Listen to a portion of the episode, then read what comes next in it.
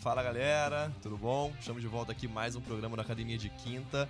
Sejam todos bem-vindos. Estou aqui com o meu amigo de sempre, Thiago Guimarães, cabelo. E aí, pessoal? O rapaz do antidoping veio colher urina da galera hoje aí, que o negócio tá pegando aí. Não corram, não corram, que é pior. Não se esconde. Fica com a gente até o fim. Ninguém pode correr do antidoping, vocês vão entender o que a gente tá falando. A gente tá aqui com o nosso querido Rafael Carvalho. Prazer, Santíssimo. O cara tá meio tímido ainda. É, calma que ele se solta. Pô, cara, então, pra quem não conhece o Rafael, ele é oficial de controle de dopagem da ABCD, Autoridade Brasileira de Controle de Dopagem. O cara é coordenador de uma empresa privada antidoping que é ligada a diversas federações internacionais. E também é professor de educação física, nosso público, nosso papo aqui da educação física, formado pela FRJ também. É, a gente tem muita dúvida para tirar com ele, cara. Eu tô com uma lista aqui grande de coisas que a gente vai. Vai dar muito corte esse programa, fala aí. Tomara. Não, é isso, vambora, vamos pro papo. Muita informação, fica com a gente, vamos pra claquete e aí, pra, pra vinhetinha. E a gente volta já tirando dúvida. Cara, tem dúvida boa. Simbora.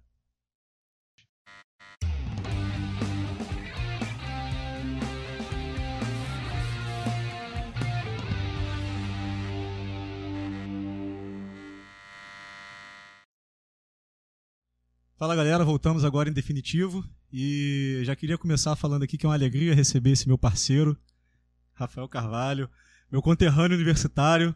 Tamo e aí, já vou fazer de cara esse pedido, galera. É você que segue a gente aí, compartilhe esse vídeo. A gente cada vez mais está tentando buscar novos assuntos, né, para a gente poder ampliar mesmo esse horizonte do profissional de educação física, do profissional de saúde, que a gente possa conversar bastante né, aprofundando cada vez mais esse conhecimento. Então, curte aqui embaixo, compartilha, dá o like, é, faz o comentário, faça doação, Pix, a gente aceita patrocínio, divulga o máximo que a gente puder aí, que você está contribuindo com a gente e com a nossa profissão. Então, eu já queria aproveitar esse gancho aí que o Pedro deu nessa nossa vinhetinha inicial e já quero começar com essa pergunta para o Rafael aí, cara.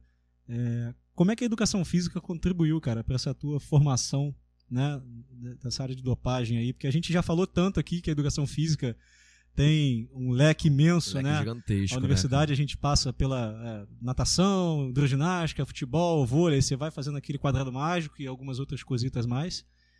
E você foi parar no controle de dopagem, né, cara? Então conta pra gente aí como é que foi esse teu roteiro, é, pensando que o nosso público majoritariamente aí é de profissionais da área de esporte, de modo geral.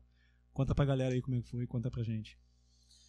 É, então, na verdade, é, é, uma coisa que a gente discutiu assim, né, quando a gente começa a trabalhar com antidoping, é que na verdade tinha que ter uma disciplina, né, na grade curricular da educação física, uma disciplina sobre antidoping relacionada à ética também, que está muito relacionado, né. O antidoping é novo, é relativamente novo, né? Cara, o antidoping, assim, o antidoping já se conhece desde mais ou menos 1960, assim, já existe relatos sobre antidoping, né. Mas ele começou realmente a, a, a, se profissionalizar, né? E ficar uma coisa institucional a nível mundial é recentemente mesmo. O próprio código ele foi criado muito recentemente, né? Tem menos, mais ou menos em torno de 20 anos. Assim, Você tem ideia de quando pouco, foi a pouco. primeira punição por antidoping em algum atleta? Só assim, tipo, a título de curiosidade mesmo. Porque isso passou pela cabeça agora. Você falou de, de que é recente? Sim, sim. Quando que o primeiro atleta se lascou, assim, no, no antidoping, assim? Cara, de punição, eu, é, vou ficar te devendo assim, eu posso pegar depois a data específica, mas. Sim. É, relatos de antidoping. Na verdade, você for pegar a história, assim, já tem relatos muito tempo na época lá da. Historicamente falando, assim, desde a época da Grécia, né, cara? Da época dos romanos, né? Os caras usavam até uma, uma, uma substância lá de, de cavalo para poder é, ter melhor rendimento, tipo um. A galera aqui tipo... da academia da esquina tá usando até hoje. Usa a mesma coisa. não mudou, não. Então, desde aquela época da Grécia, assim, de Roma, assim, já tinha, já tinha relatos, né, de, de forma de se dopar, principalmente entre os gladiadores, né? Uhum. Relatos, assim, é, pequenos sobre até a questão do doping. A busca de algum tipo de substância que aumentasse é, a, é, o rendimento algo, dele, é, né? Interessante. E aí, assim, agora a nível, né, vamos dizer assim, olímpico, né, com as Olimpíadas, então, na década, assim, desde a década, desde 1900 para frente, já começou a ter, uhum. a desenvolver melhor. E foi criado realmente, assim, uma, uma a UADA, né, que é a Agência Internacional Sim. de Dopagem, foi criada a, mais ou menos 99, 2000, que foi criada a UADA, foi criado o código, né, Sim. que é o Código Mundial Antidopagem, que deu uma forma de padronizar e oficializar isso a nível mundial, né, porque a UADA, ela dá a diretriz, né, o direcionamento, E aí as federações nacionais, a partir daí, vão seguir esse código, né? Por isso que o nome do termo é código, Uhum. essas diretrizes. Cataloga a substância, essas coisas todas. né? Sim, todo ano tem, tem uma atualização da, da lista de substâncias proibidas, né? Porque o antidoping a gente fala assim, ele é o tempo todo uma briga de gato e rato, né? Vão se criando novas substâncias, novos meios e vão se criando novas formas também para poder encontrar essas substâncias e esses meios. Eu, Foram- sem, eu sempre ouvi que o, o sistema antidoping tá sempre um passo atrás do sistema de doping, né? Tá sempre correndo atrás porque não tem como você descobrir uma coisa que ainda não foi criada, ou que você ainda não descobriu que já foi criada, né? É, basicamente é isso. Você precisa ter pelo menos aquele. Aham. Começar a ver um indício de alguma substância em comum relacionada a algum resultado de performance. E a partir daí, é, tem congresso, né, tem estudo, a própria ela gera estudo acadêmico sobre isso. E aí eles vão buscando formas de identificar essas substâncias e comprovar, porque assim, não adianta só ter uma substância, né? Claro. A substância ela tem que ser comprovada que aquela substância vai gerar performance. Não só a substância, o método, né? Uhum. Agora, respondendo a sua pergunta, cara, basicamente a educação física me ajudou na questão antidoping, porque, é, como bem você falou no início, né, eu trabalho para a ABCD, que é a Autoridade Bra- Brasileira de Controle de Dopagem. E Um critério básico para poder você se tornar oficial da ABCD, você tem que ser da área de saúde. E a- Sensacional. Isso é bom. Então não é só pra galera da educação física, compartilha pro pessoal da saúde toda aí. É, então, assim, é, é um- é requisito, isso pela ABCD, né? É um requisito básico é você ser da área de saúde. E tem muito profissional de educação física lá? Ou você acha que é uma coisa rara, assim, de se ver? Não, tem, tem. tem. E, na verdade, eu acho uma profissão bem. Assim, se você for pegar todas as, as profissões da área de saúde, eu acho que a educação física é que tem mais a ver, assim. É mesmo? Porque você tem Tá contato. muito ligado ao esporte. Você está né? muito ligado ao esporte, né? À prática esportiva, né? Você vai em evento, você vai na casa do atleta. E o profissional de educação física tem mais entendimento, né? Mais orientação nesse sentido. Então, acho que é o que tem mais a ver. Assim, Entendi.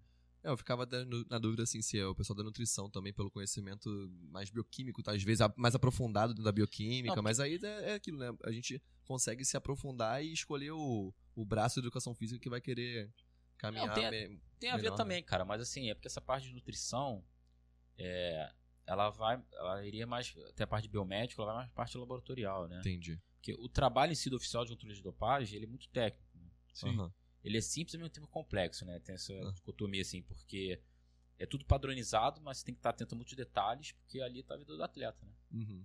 Se você foge um pou- pouquinho do padrão que deve ser feito, aquilo já pode ser usado como motivo para poder... E aí, pensando nisso, já traz também não só a nutrição, mas a psicologia, né? Você também tem um pouco de empatia ali, de que aquilo ali, bem ou mal, é a vida do atleta. né? A gente, a gente já conversou tanto sobre isso, né? De que o É. atleta do alto rendimento, ele meio que vive aquilo ali, né? Então, pra ele perder, às vezes, algum período por punição por doping, Sim. é, eu não tô falando do dolo aqui Não, do cara, não. e Tô gente- falando aqui que o doping pode vir por qualquer motivo, a gente vai conversar Sim. sobre isso ainda. Mas a- acaba com a carreira de uma pessoa, né? Aí, cara, quer falar? Pode falar. É só, só para terminar essa pergunta agora, por exemplo, é, para trabalhar para agências internacionais, né, empresas privadas de fora, é, já não tem esse requisito isso da área de saúde. Qualquer Isso tem- área. É, é qualquer área. Isso, na verdade, isso é um É um requisito. curso técnico? É, um curso técnico. Hoje tem a, tem a ITA, né, que é uma das principais agências internacionais de, de, de antidopagem. É, ela, ela tem cursos, né? a própria ABCD também dá curso, mas a ABCD é focada na área de saúde. Na ITA, na verdade, é só você fazer um curso, né? Você faz um curso para ser certificado como agente internacional antidopagem. Aham. E a partir daí você fica credenciado a poder fazer. Claro que o curso é inglês, né? Você tem que saber falar outra língua Ah, para é trabalhar com essas federações. É importante. É, é, inglês é a língua oficial também. Aham. No formulário antidopagem é francês e inglês, né? Sim. Mas a nível mundial, em geral, você tem que falar inglês. Eu ia até perguntar do francês, porque eu sei que o COI trabalha com as duas línguas Sim. oficiais, francês e inglês, É, né? o, o ADA chega à mesma, mesma Deixa lógica. passar aqui então, pra quem não tá entendendo nada do que isso aqui que tá em cima da mesa, é, a gente tá falando também do atleta tem que saber, porque o atleta vive isso, se ele toma uma Exatamente. punição, ele pode perder aí é, a fonte de renda dele pro, pra Reja que ele dedicou tanto tempo e não entende isso aqui, fica ligado que já já ele vai explicar o que, que é isso aqui, fica junto com a gente, mas antes disso, o atleta tem que saber, e a gente também quer saber, assim, vamos começar do basicão. O que, que seria o- o- um- uma definição básica, assim, se a gente tiver que passar? Primeira aula, 01, olá alunos, o que é doping? Tá lá no quadro escrito assim, o que, que é doping? Você Conceito. consegue fazer um conceito do doping pra gente, assim, resumido, pra gente poder entrar de vez no assunto mais aprofundado e a gente até chegar no... Eu também tô curioso, cara. É, então, basicamente o doping é qualquer substância ou método que viola uma regra antidopagem e que gera naturalmente performance, ganho de performance para o atleta. Então, assim, vamos lá, são duas partes, né? Substância, né? uma substância uhum. ilícita, considerada ilícita, que é pela lista que você perguntou, Sim. né? Que é o ADA que dá essa lista, uma substância ilícita, e também pode ser um método, né? Uhum. Por exemplo. Mas aqui, a substância ilícita para o esporte, para né? o esporte. Porque é. não necessariamente ela tem que ser ilícita para a população, né? É, Isso é importante deixar claro. É, não está Ah, associado. boa, boa. Esse, esse, ilícito não está associado ao direito criminal. É, Está sim. associado. Ah, Sim, né? Só para deixar claro isso, né? Pra ficar. A galera tá ouvindo e fala, ah, substância ilícita. Pô, cocaína, não sei o quê. Não. Diz o cara tá fumando um cigarro, fazendo alguma coisa ali. É, não, pensando É, em. É, tu pensa até na, na comendo cannabis. alguma substância, é, na cannabis mesmo, Na ou maconha. até o caso da papoula, né? Que é um negócio que às vezes você põe no, no alimento ali, Sim. que já aconteceu várias vezes. Mas é lícito, né? É, tô falando, Enfim. porque assim, a WADA ela pega o mundo inteiro e tem substâncias que são lícitas em alguns países e em outros não. Sim. E aí ele tem que É, abranger a todo mundo. Então é pensar- pro esporte, né? É, a gente tem que pensar no, mundo esportivo, né? E quem dá, o, é, quem dá as diretrizes, dá a dinâmica disso é o ADA. Então, a ADA ela faz uma lista, Aham. que é atualizada todo ano, né? E aí todas as federações e as autoridades nacionais, que a gente chama de NADO, no caso aqui no Brasil é a ABCD, a Autoridade Brasileira de Controle de Dopagem, tem que seguir, seguem essa, essa lista. E todos os atletas têm que saber também. Sim. Foi de propósito, ABCD? Ficou, é porque ficava fácil. Não, foi, o- O Pelé que fez a propaganda. é, A, B, C. A musiquinha foi ele que criou, né? Foi. Não, mas a ideia é, de- é, assim, é, eu por acaso, né, acabei sendo o primeiro oficial de dopagem formado pela ABCD. Antes aqui no Brasil já tinha agências privadas que faziam. Aham. Agora, até aproveitando o assunto, né, por que, que se criou a ABCD? A ABC, porque antes no Brasil não tinha uma agência, uma autoridade nacional que regulasse todo o sistema de dopagem no Brasil. Foi criada a ABCD porque era uma regra, era um requisito para o país poder ser sede dos Jogos Olímpicos aqui. Pô, interessante isso, hein? Então foi uma ordem ministerial isso. Foi, não foi uma ordem ministerial, foi uma ordem, sim, para o país se tornar sede de uns Jogos Olímpicos, ele é, era, era obrigatório ele ter um órgão nacional que regulasse todo o sistema de dopagem. Então, mas é governa- governamental isso. Então, né? é, veio, veio a partir do que ele assinou, fez a proposta de candidatura, ele se Aham. comprometeu a nível né, governamental. Não é um órgão independente que tem vínculo com o esporte. né? Tipo, Não. por exemplo, a CBF. CBF não tem nada a ver com, com o governo, né? A CBF é uma instituição particular. Sim, sim. né? Sim. Mas assim, quando, quando eles quiseram fazer a Copa do Mundo, teve que construir estádios padrão FIFA. Vai ver isso que ele tá falando. Tipo assim, Sim, o aí- padrão FIFA do país, o padrão ouro, né? O padrão COI do país se- sediar uma Olimpíada Sim. é ter uma instituição, ter uma autoridade específica pro controle de Nacional, dopagem. É, nacional. Se não tiver isso, não é nem. É um pré-requisito. É, Era, um, era, um, critério, se não esse critério, você não pode sediar. Então, a partir do momento que o, o, o Brasil ganha, né? A, a Rio 2016, né? É, tava lá na assinatura da candidatura que tinha que pre- preencher esses requisitos e um deles era criar uma agência nacional de dopagem. E- Não quer dizer que não tinha antidoping antes? Não, tinha. Como é que funcionava antes? Algumas agências privadas faziam, de forma privada. Por exemplo, às vezes a Federação Internacional de Judô, Aham. né? Que é fazer alguns atletas brasileiros de nível de ranking internacional. Tinha agências privadas aqui no Brasil que faziam, ou então vinham oficiais de fora, né? Para poder fazer os atletas aqui. E em algumas modalidades esportivas, como a CBAT, atletismo, como a CBF, né? Tinham seu próprio departamento de dopagem também. Então era uma coisa também independente de cada esporte. Não era uma coisa regularizada a nível nacional. Então a BCD entrou, né, para regularizar a nível nacional.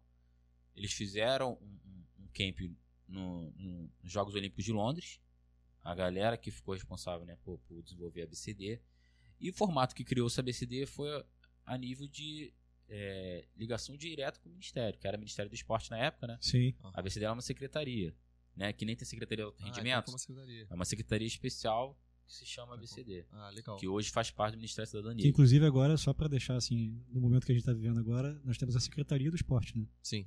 E a gente está na expectativa de voltar a ser ministério, né? A gente não sabe se com essa transição governamental aí vai voltar a ser Ministério do Esporte. É, mas aí é uma discussão.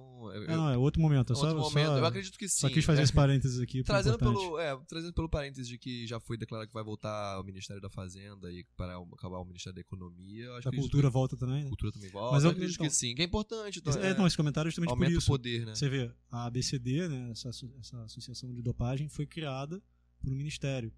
Não que a. Secretaria de Esporte não pudesse fazer isso, mas assim, olha o tamanho que é esse negócio. Para Uhum. pra valorização do esporte nacional, né, a gente pode falar desde a base mesmo, né? Aham. Então, tem sua importância. é, Sim, e eu acho que é inter- relevância. eu acho que é engraçado ver, porque assim, não é engraçado, mas assim, é curioso porque realmente ah, o que, quem tinha o controle da antidopagem eram as próprias confederações. Né, que você estava falando, as próprias federações, as confederações, elas iam fazer esse controle. E é uma coisa cara, né? Você ter um, um testar o tempo todo é bem caro, né? É, vamos lá, assim, quanto que vale né, um, um teste de dopagem? Na verdade, é, varia bastante o preço, né? Aham. Mas no mínimo, assim, um teste simples vai ser 2.500 reais. Um teste simples. teste. Um teste simples. E aí, deixa eu fazer uma outra pergunta, já partindo disso aí. Eu ouvi dizer, a pergunta é, quem escolhe quantos testes vão ser feitos e quem vai ser testado num campeonato brasileiro? Eu ouvi que, na verdade, um time denuncia o outro. E aí o cara denuncia, ah, pô, o, o sei lá, o Pedro tá fazendo muito gol no Flamengo. Então, pô, os caras vão lá e denunciam, pô, o Pedro tá dopado, cara. O cara não tá fazendo tanto gol assim no, no Fluminense. É assim? É, é- é indicação? Então, é, desde que entrou a ABCD, é, como é que funciona, assim? É a ABCD que regula todo o sistema de dopagem. Então, toda competição a nível nacional, né? Ou então, toda competição que tenha a nível nacional, ou que tenha alguma federação relacionada à confederação daquela modalidade, é a ABCD que tem autoridade sobre, sobre fazer teste de dopagem naquele esporte. Sim. Então, como é que funciona hoje? Falando especificamente da ABCD, né? As federações internacionais é, outro, é- é outra forma de atuação. Posso explicar também. Então, as confederações passam o calendário das competições no ano. Elas podem escolher também as competições chaves. Naturalmente, toda a competição a nível nacional, né? Campeonato Brasileiro de Remo, Campeonato Brasileiro de Judô, Aham. é 100%, 100% que vai ter teste de dopagem, né? Então, assim, as, as confederações passam os calendários e a ABCD se organiza para poder fazer esses controles. Aí você pergunta se tá, mas como é que são feitos esses controles, né? Se é sorteio, se é denúncia, se Aham. é... Então, isso é... Ele é muito... Dependendo como é que é a confederação, ou seja, pode ser tanto pré-acordado com a confederação Uhum. ou a própria ABCD, ela tem autoridade, né? O termo é bem isso mesmo. Ela tem Aham. autoridade para ela poder definir quantos controles vão ser feitos. Mas aí, para isso vocês devem ter um orçamento, né? Tipo, Sim, sim, sim. já sabendo assim, pô, a gente vai ter condições de fazer tantos testes surpresas, sei É. lá. Então, assim, co- como a BCD ela, é- ela, é- ela é linkada, né, ao governo federal, né, e né, Aham. agora termo de direito, né, tem a LUA, né, que é ali diretrizes orçamentárias, né, tem, Sim. Ah. a gente tem orçamento já previsto no ano, ela tem, ela tem um controle orçamentário de quanto que vai ser gasto ao longo do ano. Só que assim, ela tem tipo Isso para todos os esportes, todos né, os esportes. independente. Só que assim, não é definido, ah, vou ter 100 mil pro judô esse ano, vou ter Aham. 50. É não, geral. ela tem um valor geral e ela vai distribuindo de acordo com, com o nível do- Exigência. do, o calendário tem que fazer. Só como é que funciona? O antidoping é tudo interligado. Então, assim, a UADA, né, que é a Agência Internacional, é, para a ABCD é, ser considerado uma NADO, né, que é a agência nacional, ela tem que é, preencher vários requisitos também. Então, a UADA ela faz fiscalização da ABCD se a ABCD está cumprindo todos os requisitos também. Entendi. E um dos requisitos é ver essa quantidade de testes de antidopagem que estão sendo feitos. Por exemplo, tem um, tem um termo que chama TDSSA. E que é isso? É a distribuição de testes que é feito para aquela modalidade e o tipo de análise que é feito naquela modalidade. Aham. Então, deixa eu explicar uma ideia assim. Vamos supor que vão ter três competições de, de, de remo no ano. Vamos dizer assim, que a BCD vai fazer. Dessas três competições, vai- vamos- ter mais ou menos 40 controles distribuídos nas três competições. Esse TDSSA, ele diz, desses controles, quantas substâncias vão ser analisadas nesses controles. Ah, Então, por exemplo, no remo tem um termo que a gente fala que é menu básico. Igual você vai no... no- no- no- que vai estar ali. só nesse menu básico já tem mais de 900 substâncias que são analisadas. Então, se você vai pedir um teste simples de antidoping, você vai fazer esse Aham. menu básico vai ter mais ou menos 900 substâncias Isso ali. para o remo, Não, não, isso para qualquer para esporte. qualquer esporte. Aí que eu vou chegar no ponto, por exemplo. No remo, tem algumas substâncias que são analisadas especificamente. Aham. Porque o teste antidopagem, ele tem esse menu básico, mas ele também tem análise específica que é feito para aquela modalidade. Até porque eu acredito que, assim, posso estar falando como um idiota, assim, leigo, mas algumas substâncias talvez prejudiquem o desempenho para alguns esportes e facilitem para outros, né? Eu Claro. sempre lembro daquele caso do, por exemplo, o remo, a gente pode falar, pô, o cara precisa de uma potência, uma explosão. Então, substâncias que vão favorecer isso são mais visadas. Agora, por exemplo, é, tiro esportivo, é, o arco e flecha. Sim, o cara pode usar cocaína. A pessoa tem que botar Porra, um negócio a- que a- faça a redução do- da frequência É, respiratória exatamente. dele, da frequência cardíaca, que faça a pessoa ter um foco maior, Sim. e, ou seja, substâncias depressoras, talvez, pra deixar a pessoa. É, tem uma discussão. Aí você talvez tenha um foco maior nesse tipo de substância, e talvez o teste É. seja diferente. É, É por tá aí? time, é. É. Assim, só, só, pra te corrigir aqui, mas você é Por professor, favor. você é professor de educação física. Sim. Irmão, se tu fala arco e flecha, nego eu falar, isso aqui, né, a gente tá na selva, Robin Hood, rapaz. Qual é? é tiro com arco, pô. Tirou com ar. Que flecha. Daqui a pouco vem uma flecha pum, vindo aqui do nada. Os povos originários chamavam de arco e flecha. É. Como é que o Pô, é- Legolas fala- falava? Ó, tem que Legolas falar. não é, falava, mano. ele só atirava e matava. Pô, vai chegar pra fazer antidoping lá no No ping-pong. ping-pong. Porra, nego vai te bater também, cara. não. Tênis de mesa. Então, assim, é, é, brincadeiras à parte, mas isso é uma coisa que o profissional de educação física tem que saber, né? Aham. Falar o tipo da modalidade certinho. Tomei-lhe um esporro. Mas assim, Momento de chamada. mas assim, então esse TDSA, ele diz mais ou menos quais substâncias, por exemplo, vai ficar mais fácil de entender. Se você vai fazer um teste, um levantamento de peso, né? Uhum. no alterofilismo, se você vai fazer um teste no maratonista, naturalmente no te, na TDSSA para o maratonista, ele vai colocar, por exemplo, a análise da eritropoetina, Sim. que é aquele caso do Lance Armstrong, Sim, lembra? sim, do ciclista. Vai ter uma porcentagem a mais para analisar a eritropoetina. Levantamento Ciclismo de- também, né? Ciclismo também, exatamente. Ciclismo, caramba. São esportes mais aeróbicos. Cara, ciclismo é brabo, né? Agora, se você, chega lá. se você vai pro, pro levantamento de peso, você vai ter uma análise mais específica que tem que ter do TDSSA, que é, por exemplo, GH, né? Sim, que é o hormônio sim. crescimento. Então, assim, respondendo assim a pergunta, então, aquele ideia que falou lá, no judô, 40 Aham. controles, porra, no judô, quais são os tipos de substâncias que tendem a ter melhor ganho de performance, que tem que seguir essa também, que além de ter a tabela Uhum. da lista de substâncias proibidas, você tem também a tabela da porcentagem de cada teste, o que, que você tem que analisar. Ah, sim. Tem que ter um nível E baixo. isso a WADA fiscaliza a BCD. Então, daqueles 40 testes que teve no ano do judô, Uhum.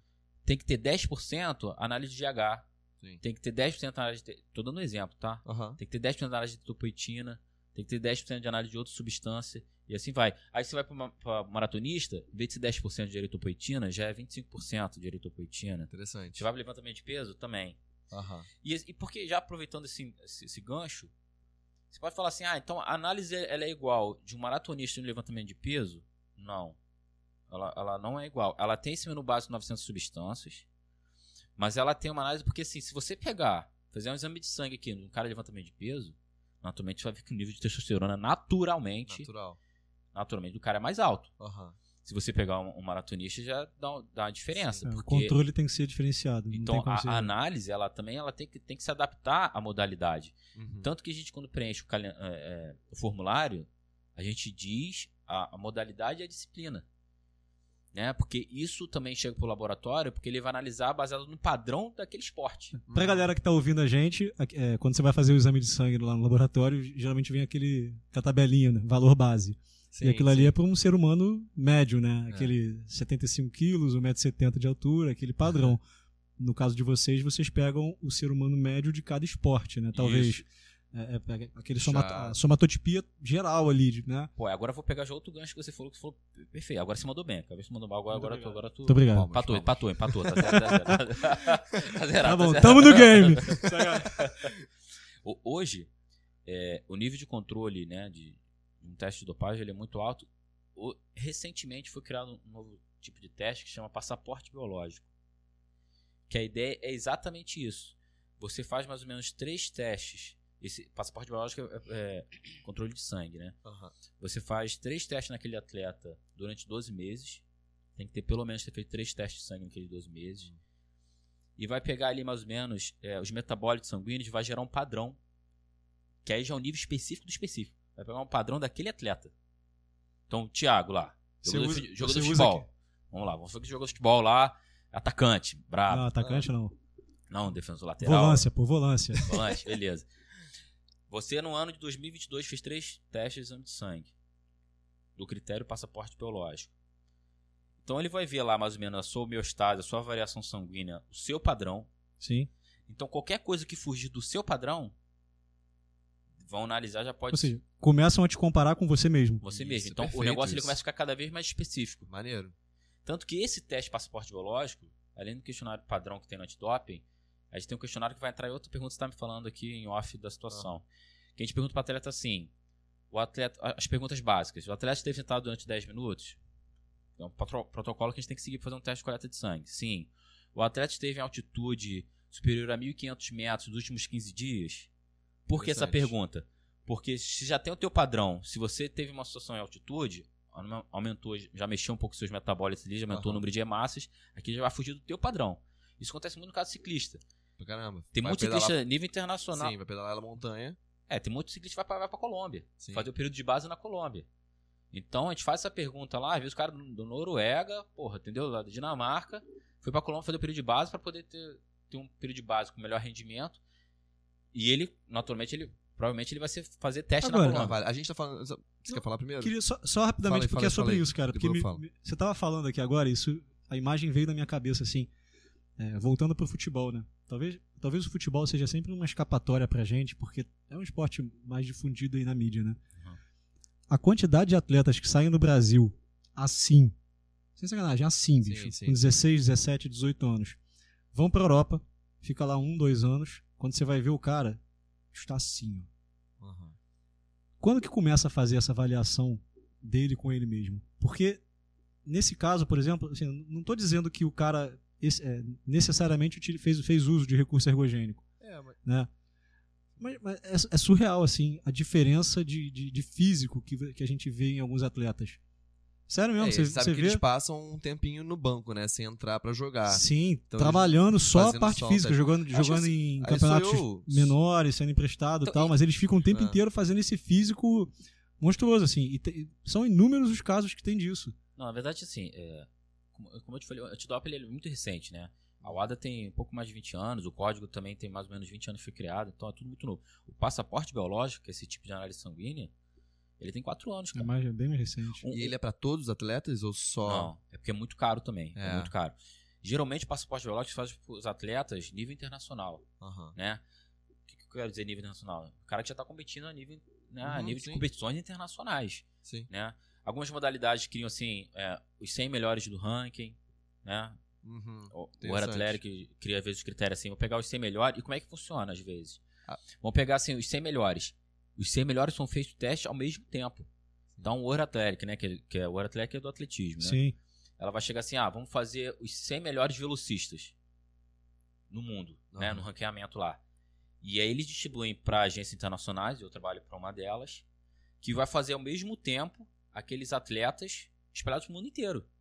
Então, é a cria- missão zona, missão zona. É, mas o antidoping ele funciona assim. Por isso que a gente falou logo no comecinho, não corram, não se escondam, que é pior. É, não tem como. Aquela missão vai e bate na porta do nada, né? E aí que, você, que tava discutindo também antes, aquele controle Ah. assim, ah, mas no mundo inteiro os atletas são controlados da mesma forma, né? Então assim, as federações internacionais têm esse papel de buscar que os atletas sejam contro- controlados da mesma quantidade, né? Claro que tem países que são um pouco mais fáceis, tem localidades, Brasil mesmo, né? Brasil é um país continental. Porra, quando tem controle para fazer em Mato Grosso do Sul, ou então em Manaus, que eu já fui fazer também, é muito mais difícil uma logística para você ir para Manaus fazer o controle do que aqui no Rio, aqui em São Mas vocês Paulo. também só fazem esse controle nas- na- no alto rendimento, alto, alto mesmo, né? Alto Isso não é rendimento, feito, é. tipo, Não. sei lá, categorias menores, ou de É, até acesso, questão, coisas questão assim. de categoria de base. Questão financeira também, né? Categoria de base é uma, né? Talvez já Categoria de começar desde base, cedo, alguém- partir de- com alguém despontando. Pra menores de idade, como é que é feito? Assim, pra sub, se, se é- não- tudo bem que tem menores de idade hoje que estão aí despontando, tá? E o Hendrick, pô, 16 anos, tá jogando. Não, ginástica artística. É, ginástica artística é um esporte que vai ter muito, a maioria é menor de idade. É, acho que a pergunta assim, é, pode ser feito Pode ser, teste, controle de dopagem em menor de idade? Né? Seria uma pergunta assim. Eu vou embora. É, vamos embora, Vamos nós embora, dois. deixa ele aqui. ele só tá dando porrada. né? eu vou falar só o seguinte, eu quero saber quem tá fazendo antidop- antidoping nele, porque na faculdade não é desse tamanho, não. Né? Não, Vamos falar sobre isso agora. Olha só. Aqui, ó. Não, não, Rapaziada, ousadia. Olha aí. Olha o garoto. Eu sempre fui assim, vê não. Tudo bem que agora eu tô mais pesado, mas é. Eu vou começar é a falar gordura, é nomes gordura. aqui, hein? Não, mas fala pra gente, pode Ousadia. ser feito teste em, em jovens menores de idade? Como é que é feita essa escolha aí? Pô, se- quer, quer pegar uma modalidade que tem bastante menor de idade? É, que a gente teve agora, né? A Rebeca Ah. acabou de ser Sim, de novo, Ah, né? campeã, Fui campeão. campeã Sim, mundial, sim. né? É, ginástica artística. Sim. As Sim, meninas são muito novas, tá começam muito cedo, né? Sim, sim. né, respondendo a pergunta, né? Vai, pode, pode ser feito te- teste menor de idade, só que aí segue um protocolo diferente, né? O protocolo diferente é basicamente o seguinte: primeiro, é, tem um termo de menor de idade. O atleta, ele é obrigatório ter um representante com ele. Necessita Maior de a idade. autorização dos pais? Não, não Nenhum questão- responsável Não, legal? Então, tem que ter, é, então, tem que ter um responsável maior de idade com ele. Não, então, mas responsável legal ou pode ser, tipo, o clube poderia se responsabilizar? Então, assim, pro antidoping é o seguinte, por exemplo, pegou uma atleta menor de idade lá, tem, tem 14 anos a menina. Então, se ela foi selecionada, pode ser por critério, né, de sorteio ou denúncia, cri- ou sorteio ou, classificação na, na, Sim. na Se for na competição. competição em primeiro lugar, vai ter que fazer. Pô, é menor de idade, beleza. Primeiro critério, olha, você foi selecionada, avisa pra ela que foi selecionada. A gente já vê que ela é menor de idade, né? Aham. Pede a identificação, porque a gente é ali que a gente descobre que ela é menor de idade. E fala pra ela, olha, você obrigatoriamente tem que ter um representante com você. Um representante maior de idade. A partir daí, essa parte legal, que você tá falando de jurídica, assim, pro antidoping não interessa. O que interessa é o quê? Que o atleta não pode fazer o teste sozinho. Sim. Tem que ter um Tem que estar representante acompanhado. tem que ter um re- representante com, com o atleta que seja maior de idade. Assina ali um TAL. e aí ele assina um termo. TAL é termo de assentimento livre é, esclarecido. É, tem, tem, tem um termo nosso lá, que é um, um termo de menor de idade, né? Que a pessoa assina, que tá ali repre- representando o atleta naquele momento, tal, tal, tal. Sim, o resguardo tal, da, Sim. do oficial pra poder fazer o teste. Pra fazer, fazer o teste, senão, senão na verdade, Não, não claro, pode. tem que ter, sim. Então, assim, pode ser feito, teste menor, só que Uhum. só esse protocolo Beleza. diferente. E aí a gente pode até entrar na. Não sei, pode entrar como é que, como é, que é o teste, né? É, Sim. vamos fazer. Porque aqui, a, gente, a galera tá olhando aqui, e a gente também, eu tô real curioso pra saber cada coisinha nessa aqui. Vai lá, como é que Na é tua feito? época de atleta você não chegou a fazer? Não, não, não cheguei nesse nível, não. Eu sei que ele tá falando o tempo todo, não, porque no judô, aí olha pra mim. Ele não chegou Ah, no não, alto no nível. judô, não, não, não, não cheguei. Ele não chegou nesse nível do antidoping ainda. Mas se Deus quiser, ele, ele vai ter um atleta dele que vai chegar lá. Se Deus quiser, Vai, vai, vai. ter algum moleque aí tendo que fazer pesquisar. teste, pô. Mas é, mas é assim, é, eu competi muito também, não cheguei Vai no usar o kimoninho da de academia de quinta. Ter que fazer. Pô, vamos Pra patrocinar essa galera poder curtir. Né? Quem quiser vai ficar patrocinar de quinta também, botar um embleminha. Olha o embleminha que bonitinho. Pô, vai ficar Pô, bonito, é imagina. muito bonitinho, pra botar Imagina no botar nas costas do kimono. botar na camisa de futebol do teu time. Entra, entra, entra em contato com a gente. A gente tá, tá aberto a negócios. Mas vamos lá, passo a passo. Vamos te falar, eh, eu passei por uma experiência, eu tava. A gente vai conversando aqui antes, depois a gente puxa o assunto aqui. Eh, eu, eu ia conseguir, por destino do mundo, trocar uma camisa com o Ted René no judô na Olimpíada. E na, no final, acabou que ele foi campeão. Obviamente ia ter que fazer o, o teste de antidoping. E ele não conseguia fazer o teste. Porque ele é, é aquilo, ele saiu da luta, ele tinha que ir direto fazer. Né? Como é que é feito esse processo do. Ele ficou duas ou três horas tentando fazer o teste e não conseguia, não liberavam ele. É, tu, tu, Faz aí o passo a tu- tu passo e se fez- puder já mostrar pra gente mais ou menos o que que serve cada coisinha dessa aí, a gente vai. tu fez uma pergunta interessante, sim. O atleta, somente em competição, ele tem três motivos que ele não, que ele não é obrigado a ir direto para a estação antidopagem. É, o primeiro deles, imprensa. Então, né, ger- geralmente o atleta, ele acaba a luta, já vem a imprensa, né? Pô, conhece, né? Ah, mas é uma coisa rápida, não é aquela coletiva que o cara vai ou, Mas ou vai- aí pode é- rolar também. É, se, se- é porque assim, é muito difícil ter uma coletiva de imprensa logo depois que acabou a, a- a É, competição. sim. A coletiva não, já ela aquele tende, ela tende a ser, mas assim, aquele Curralzinho, aquela, né? é, aquele exatamente. Curralzinho, curralzinho. Zona mista. Aquela- É, zona mista. Exatamente, zona mista. Então, ele tem direito à imprensa, ele tem direito a algum atendimento médico. Claro. Então, assim, né? Às vezes o atleta, principalmente um esporte ao ar livre, né, um maratonista chega cambaleando Sim. ali, Não, prioridade. Ele Tem o tem pódio, né, também. ele tem direito. É, já falou, aí, porra, aí 1x0 pra tu agora. Aí, garoto, tá no jogo. E tem a parte da premiação. E, e eu não sei se vocês lembram, né? Mas assim, teve uma situação complicada aqui no- nos Jogos do Rio, né? Tem uma premiação da natação que tá faltando um atleta, cara. Porque tava no antidoping. Isso foi um erro que o pessoal não sabe que não Caramba. pode acontecer. O antidoping ele não pode interferir em toda a dinâmica da competição. Sim. Eu lembro. Então era um caso que. Eu lembro que o. Porque, imagina, você, né? Aham. É, é televisivo, né? Tá, tá tendo a média lá e cadê o atleta? É, Pô, o eu- atleta no antidoping. Tem que atrasar toda a, a- a imagem, tem que ficar enrolando para o cara chegar. O estagiário foi eu- demitido. eu trabalhei aqui na Olimpíada do Rio com o judô. Foi o Pedro. E. Ah, pô, porra. Cara, a gente tava falando palavrão até agora, me mandou um vai pra porra. É, a gente. Eu trabalhei aqui na Olimpíada do Rio e eu lembro do pessoal do antidoping que era, pô, carrapato, né, cara? Eles não podiam perder o atleta de vista um segundo. Isso faz parte, né? Porque não pode real pe- perder de vista porque ele tem que ficar ligado, senão vai ter nenhum tipo de é, é, adulteração, o cara vai tentar fazer xixi escondido pra jogar a substância É, então, fora. Será que eu não houve um nervosismo nesse momento? Eles ficavam colados no atleta, e eu lembro na hora do pódio, eles ficavam do lado. Se, se você pegar vídeo do pódio da Olimpíada, sempre tem uma galerinha, talvez assim, às vezes aparece na câmera, de branco assim, ó, esperando. E a galera do antidoping esperando o cara sair, Não, não, então- pode perder de vista. Isso que eu tô falando, será que não houve um nervosismo? Porque você falou que o órgão estava recém-criado para os Jogos Olímpicos do Rio de Janeiro. Uhum. Né? E, e fez aquela primeira meio que treinamento né, lá em Londres, em 2012. Em 2016 foi o primeiro evento desse órgão oficial. Para dar uma cagada dessa, às vezes Não, o pessoal tá ali naquele, naquela cobrança assim, tipo, ó, tem que ser feito assim, assim, assim. Só Não, que, só- pô, só- não tem aquela falando prática rápido, ainda. Só, só falando rápido, assim, é, a BCD ela, ela começou a ser criada em 2011, né? É, em 2012 foi o pessoal que ficou na gestão se capacitar para ver, pra ver como é que é o processo. E aí, o que acontece? Todo país sede de Jogos Olímpicos, um ano e meio antes, a Olimpíada na verdade já começa. Sim, sim. Não só começa a questão de estrutura, né? Que o país vai, vai, vai adaptando. pô, vai botando também a estrutura, mas também começa os eventos teste. Não sei se vocês O lembram na Aquece época Rio. que. Aquece Rio. É, o Cassie Rio, enfim, tem vários eventos teste e vários eventos que valem vaga olímpica. Sim. Então a BCD também ela foi testando e foi também formando os oficiais é, em 2015 já, quando teve esses eventos, esses eventos teste, entendeu? Então ali a gente já via como é que as coisas tinham que ser Sim, feitas. Ensaio geral, né? É, você faz. É o aquecimento mesmo para você chegar nas Olimpíadas. Nas Olimpíadas, na parte antidopagem, por exemplo, nas Olim... no, no Jogo do Rio 2016, quem coordenou toda a parte antidoping não foi a BCD. A BCD, a função da BCD na época era ser uma parceira e ajudar a formar oficiais para poder atuar aqui.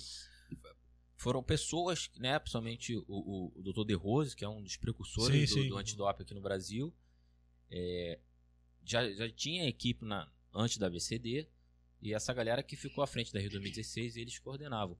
E o antidoping, que essa é um pouco tradição, né? Em todos os Jogos Olímpicos, a equipe que se forma do antidoping é uma equipe global, né? Então, assim, tem oficiais do mundo inteiro que vem. Aham.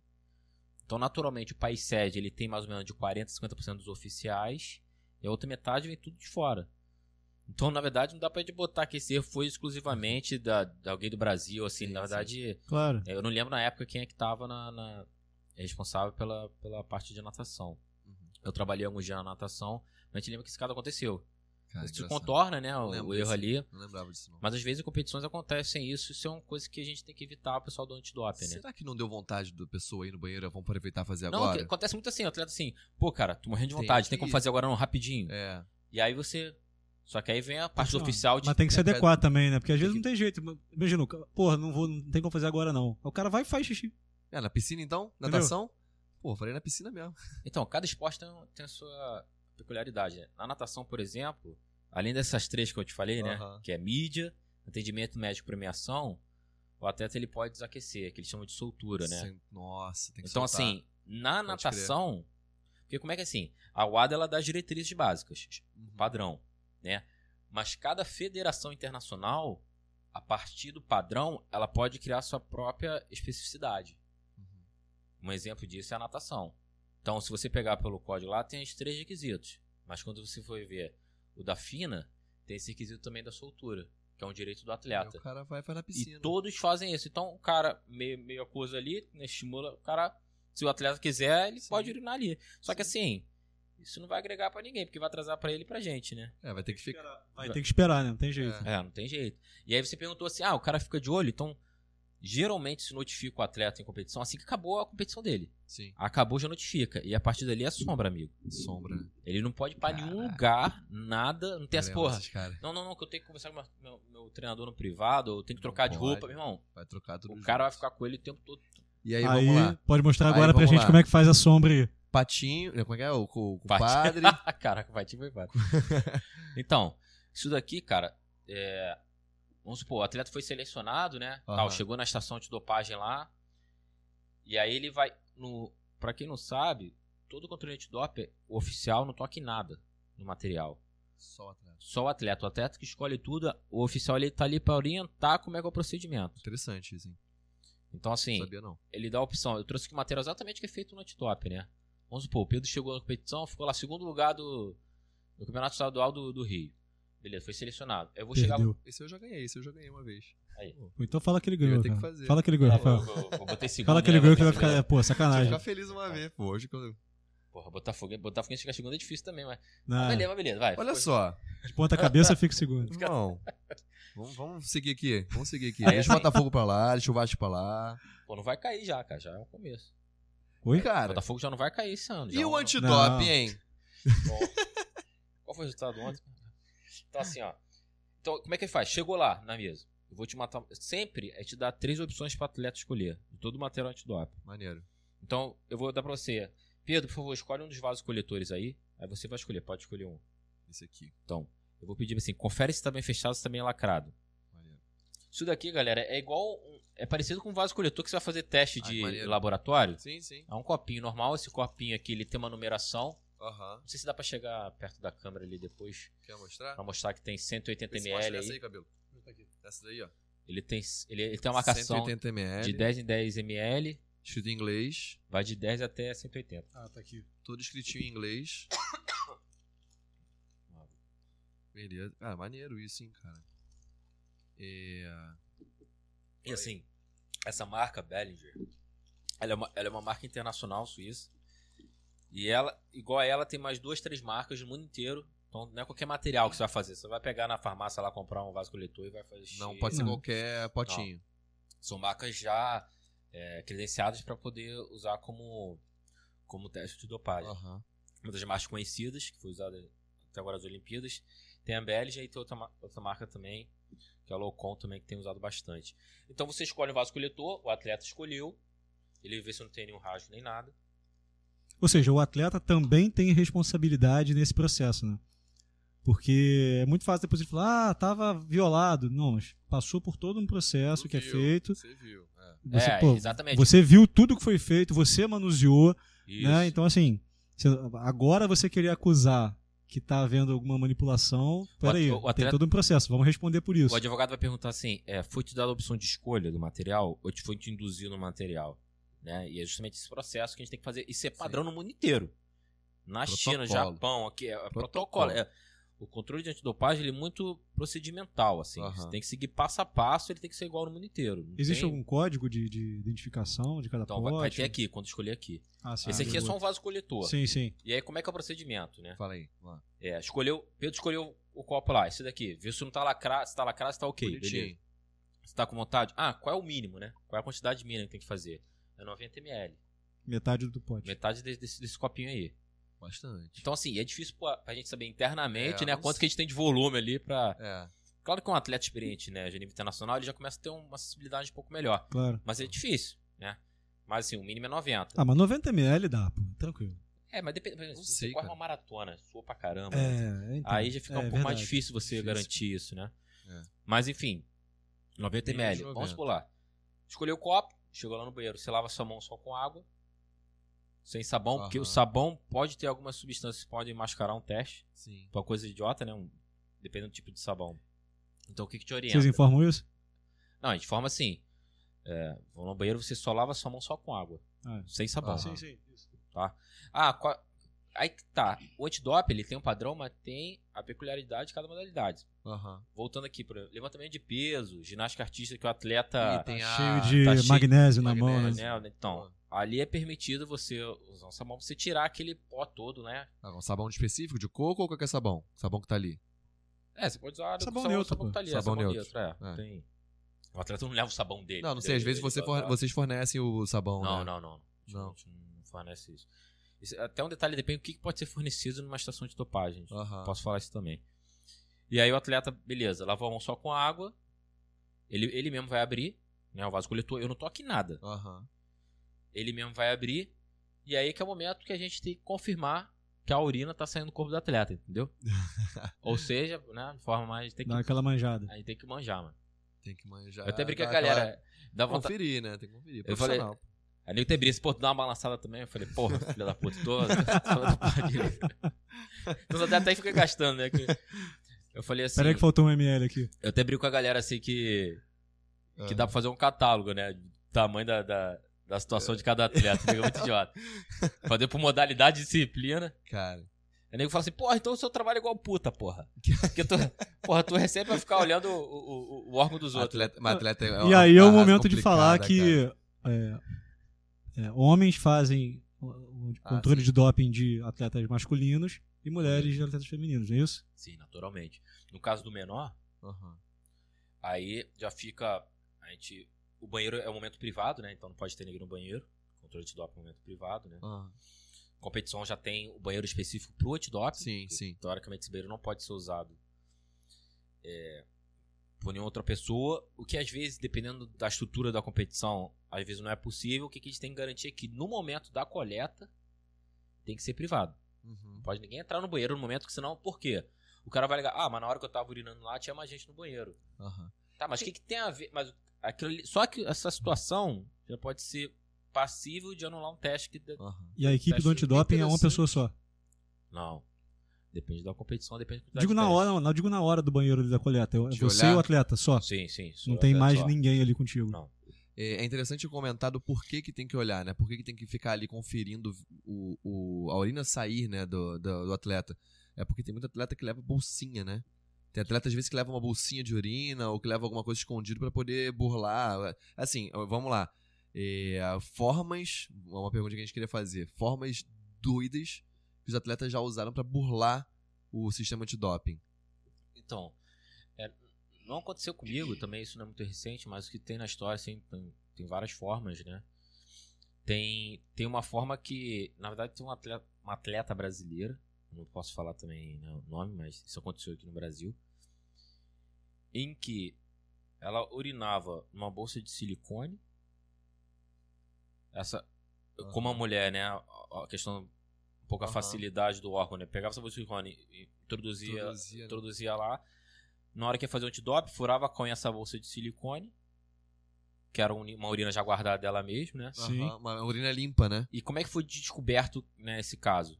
Porque quando o oficial, quando ele ol- olhou, num vaso coletor, um eh, vaso coletor igual esse daí, ele viu umas gotículas em cima, assim, que pareciam umas gotículas de gordura, que era do silicone. Nossa. Ele falou, isso aqui tá estranho, o que, que ele fez? E isso, o oficial ele tem essa autoridade. Se ele tá Aham. desconfiando da postura do atleta, ele pode falar, não, você vai fazer o teste de novo. E aí, Entendi. o oficial pediu Aí fazer já o teste era, de né? novo e foi, ela, ela foi pega no, no segundo teste. E não conseguiu identificar o, o silicone no. Ou a substância que estava ali. Interno, pô. Não, É. não. Digo que ele não, não. identificou uma gotícula de gordura ali, Aham. parecida com gordura, com gordura. E aquilo ali é testado de qualquer forma. Sim, na, na verdade, É. toda amostra que você armazena, né? Ela é levada pro laboratório e lá eles. Eles Tipo, ele desconfiou, mas ele não descartou a amostra. Não, ele levou não. fazer a análise pra poder ter certeza do que estava acontecendo. aquela amostra É. lacrou Sim. e Lacrou fez e uma vai Fez uma adicional. outra, sim. Fez uma adicional, entendeu? É. E aí, assim, prova. Seguindo o processo. Então, o atleta urinou lá, vamos supor que deu 90, né? Aham. Deu mais de 90. Aí aqui estão três, três caixinhas. É. Só não vira aqui porque eu não ficar aparecendo o código, porque o código é uma coisa. é, Não, pessoal. beleza. Não, nem vai Assim, não. a gente dá a opção também para Ele escolhe três caixinhas. Dentro das Aham. caixinhas tem dois, va- dois, duas garrafas, igual essa daqui. Sim. E tudo o atleta que escolhe.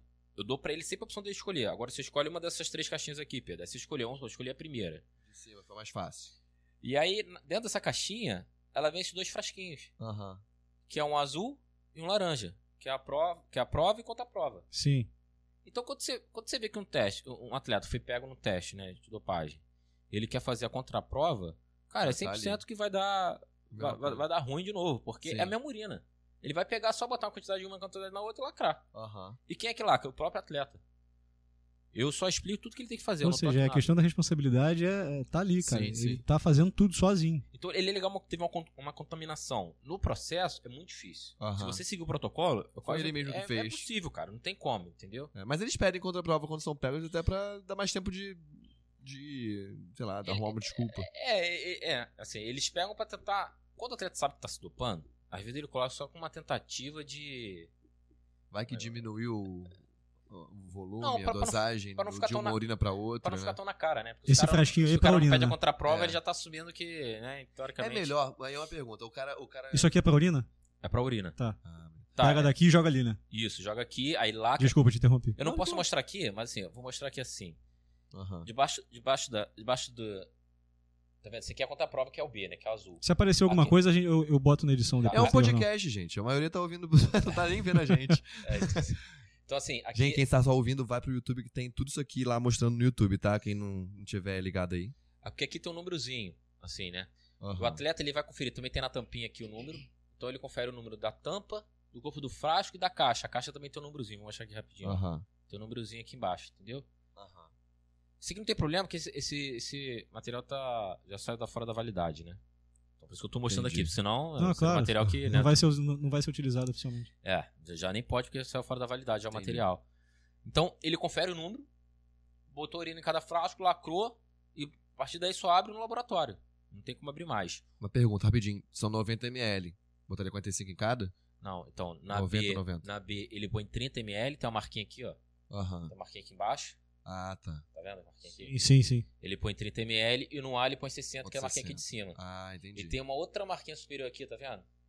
Porque assim, você não pode botar até o talo, porque isso, é, a urina é congelada, né? Aham. Senão pra não quebrar o Explode. vidro e explodir o vidro. Explode. É, e o sangue, o critério também é o mesmo. Aqui, por exemplo, tem três kits aqui, não sei se o pessoal dá pra ver. Esse daqui, por exemplo, esse amarelinho, é análise específica de GH, que faz Cara. muito alterofilista, né?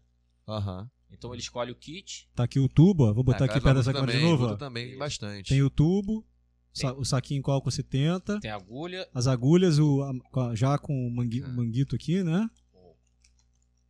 é, com canhãozinho, né? Porque, Vem até com um band-aidzinho depois aqui, né? é, fa- faz o kit sem padrãozinho, né? sim, legal. E aí ele escolhe também os contentores aqui, que é igual, é muito, muito parecido com Aham. a urina, né? O sangue, sei, Vai dá pra lá e o cara mexe também. É, esse aí fica mais difícil de ver. É. Quem é que faz a coleta, conseguir. Rafael? Lá do sangue. Então, Vocês do- também? Do sangue, aí a gente vai com o enfermeiro, né? Na verdade, qualquer profissão regulamentada no Brasil que possa fazer a flebotomia, né? Sim, Que é a coleta de sangue. Eu, por exemplo, eu sei mas não pode fazer. Mas eu não posso fazer porque no Brasil, educação física, né? É uma parte que educação física. É, não pode. Sim. Se, por exemplo, como já tem, tem No oficial, Brasil quem é? Enfermeiro, médico, farmacêutico? É biomédico, Biomédico É, também médico, pode, verdade. veterinário, né?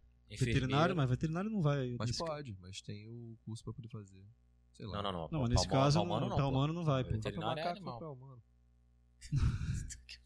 Faz tudo igual, cara. É, atleta que parece os animais, né? Mas, Cavalo, rato. pô. Muito mais difícil fazer no rato do que fazer no humano. Concordo, pô. Vamos fazer um antidoping no rato. Pô. Vamos descobrir isso aí depois, vai. Mas assim, Rinha de galo. Fazer pergunta boba pra caramba. mas assim, tem como, tem como é, o oficial ir lá pra fora, fazer um curso de, de flebotomia. É, ele ganha uma certificação internacional, né? Ele tem que provar que ele fez um curso, que ele tá validado pra coletar sangue. E as federações internacionais aceitam de boa. Uhum. Mas aqui no Brasil, pela ABCD, não. Tem que ser Entendi. só alguma graduação que seja autorizada por, por lei a fazer. Então, nesse caso, eu vou com uma enfermeira. Eu Aham. que sou educação física, né? Não posso. Tem que chamar alguém. Vou, vou com uma enfermeira. E é bom até que ter uma- uma outra testemunha no processo todo, né? Claro. Entendeu? Posso, posso seguir aqui então? Fazer uma Sim. pergunta corte. Essa aqui vai. Aquela pergunta que vai virar corte. Vai lá. Cara, coisa que é doping e ninguém sabia. Fala aí pra gente. Uma parada que é doping e ninguém sabia. Mas isso aqui você faz. Se você fizer um teste, você vai ser reprovado porque isso aqui é doping e não, não passava. E a galera meio que não tem noção. Você sabe de alguém que faz uso disso, faz uso daquilo. Ou ia também talvez ao contrário. Coisa que não é doping e as pessoas acham que é. Vamos, vamos passo a passo nessa aí. Então, tem, tem, uma, tem um remédio, né? Que é, que é básico, assim, que, que todo mundo que dá palestra antidoping é ligado antidoping fala, que é a Neosaldina, né? A Neosaldina. Neosaldina é considerada doping, né? É mesmo? É, ela tem uma substância que eu não. O nome é bem, bem, bem grandinho assim, que ele ajuda a vasodilatar os A vasos do cérebro, né? né? Pra Ah, sim, aliviar sim, a sim. cefaleia. Isso é considerado doping. Agora, tem alguns medicamentos que eu acho que algumas pessoas têm autorização, né? Por exemplo, aquela bombinha de asma, ela é considerada Pô, então, doping agora- se você for utilizar, agora, né? agora, agora um ponto também tu. Não, Agora- mete agora- dois, agora- dois pontos, né? Porque esse aqui agora- foi agora é, gol no uma hand maneira. beat, tá ligado? Quando você faz aquele gol com malabarismo, vale Agora dois. fez o gol maneiro. O cara tem autorização pra isso, né? Porque ele, se ele tem a doença e ele tem que controlar aquilo, ele pode utilizar, só que aí vocês talvez façam esse passaporte é, da pessoa, né? Você controla lá a dosagem dela. Ah, o Vitor Belfort E aí tinha você- autorização pra tomar, pra tomar GH. Pô, agora já. a- Testosterona. A gente pode chegar nesse assunto que é, é outro negócio peculiar aí. Porra. Então, assim, é, essa parte que você perguntou, por exemplo, tem atleta que é asmático, né? Sim. Então tem atleta às vezes tem que tomar um, um broncodilatador. É, ou- eu, eu falei da asma porque eu acho que a asma é, é- é uma doença muito limitante, né? Ainda mais pra quem pratica esporte. Mas, por exemplo, eu lembro do Romário, não sei se foi o Romário, cara, que usou finasterida. Sim, Que era foi pra- Romário, foi Romário. queda de cabelo, né? Foi Romário. E, ou seja, é uma parada que, assim, Ele precisaria usar? Não, não precisaria. Mas, porra, Dizem- mas também, essa do Romário foi mais mas também vai né? dizer pro cara assim, não, teu cabelo tá caindo, se vira, você não pode tomar o remédio. Pô, cara, não, o cara quer tomar um medicamento que vai controlar aquilo ali nele, um negócio que incomoda. Não limitava agora, a asma não, a asma é um limitante de desempenho, né? Então, assim, Então essa que é a, a grande questão que eu quis colocar, assim, sabe? pô, sabe, sabe, atleta que teve que tomar uma substância que estava proibida? E que, que- que, claro, né? Ele pediu autorização pra tomar a substância. O, o Bruno Henrique do Flamengo. Ele tem um problema de vista, não lembra que na época ele tava no Santos? Ele um tomou uma dedada no ele, olho, ele cara. tinha um descolamento de retina, né? Sim. Então, Ficou assim, um tempão parado quanto isso. É, o que acontece? Quando o atleta ele tem que tomar alguma substância, que tá na lista lá, né, de substâncias proibidas, mas é uma questão de saúde do atleta, ele tem que ter uma autorização de uso terapêutico. Chama AUT-TUI, né, em inglês, significado em inglês. Autorização de uso terapêutico. Como é que funciona isso? Bruno Henrique, descolamento de retina, pô, ele precisa tomar uma substância, tá na lista lá. Ele vai chegar, vamos botar o caso do Brasil, pra ficar mais fácil. Aham. Ele vai chegar pra BCD, vai falar, olha, eu tive isso e esse acidente, eu tive, tô com esse problema de saúde, e eu preciso tomar essa substância aqui. Tem, uma comissão médica. Já vai com dosagem, com tudo, né? É, já- o, o médico responsável pelo atleta, ele já vai dizer tudo o que precisa. E aí o que acontece? Tem uma comissão médica da BCD que vai analisar o caso dele e vai ver se realmente aquela substância é para uma questão de saúde dele e aquela substância não vai dar um ganho de performance para ele. Porque o critério, é- o critério básico é o seguinte: aquela substância é uma questão de saúde do atleta e não para ele ter ganho de performance. Uhum. Assim que se define. Porque a comissão médica pode falar: ah, mas em vez de você dar essa- esse medicamento, você pode dar outro que tem o mesmo efeito. Sim. E nem o cara tá falando do caso do asmático, né? Aham. Tem bronquodilatadores que podem, tem bronquodilatadores que não podem.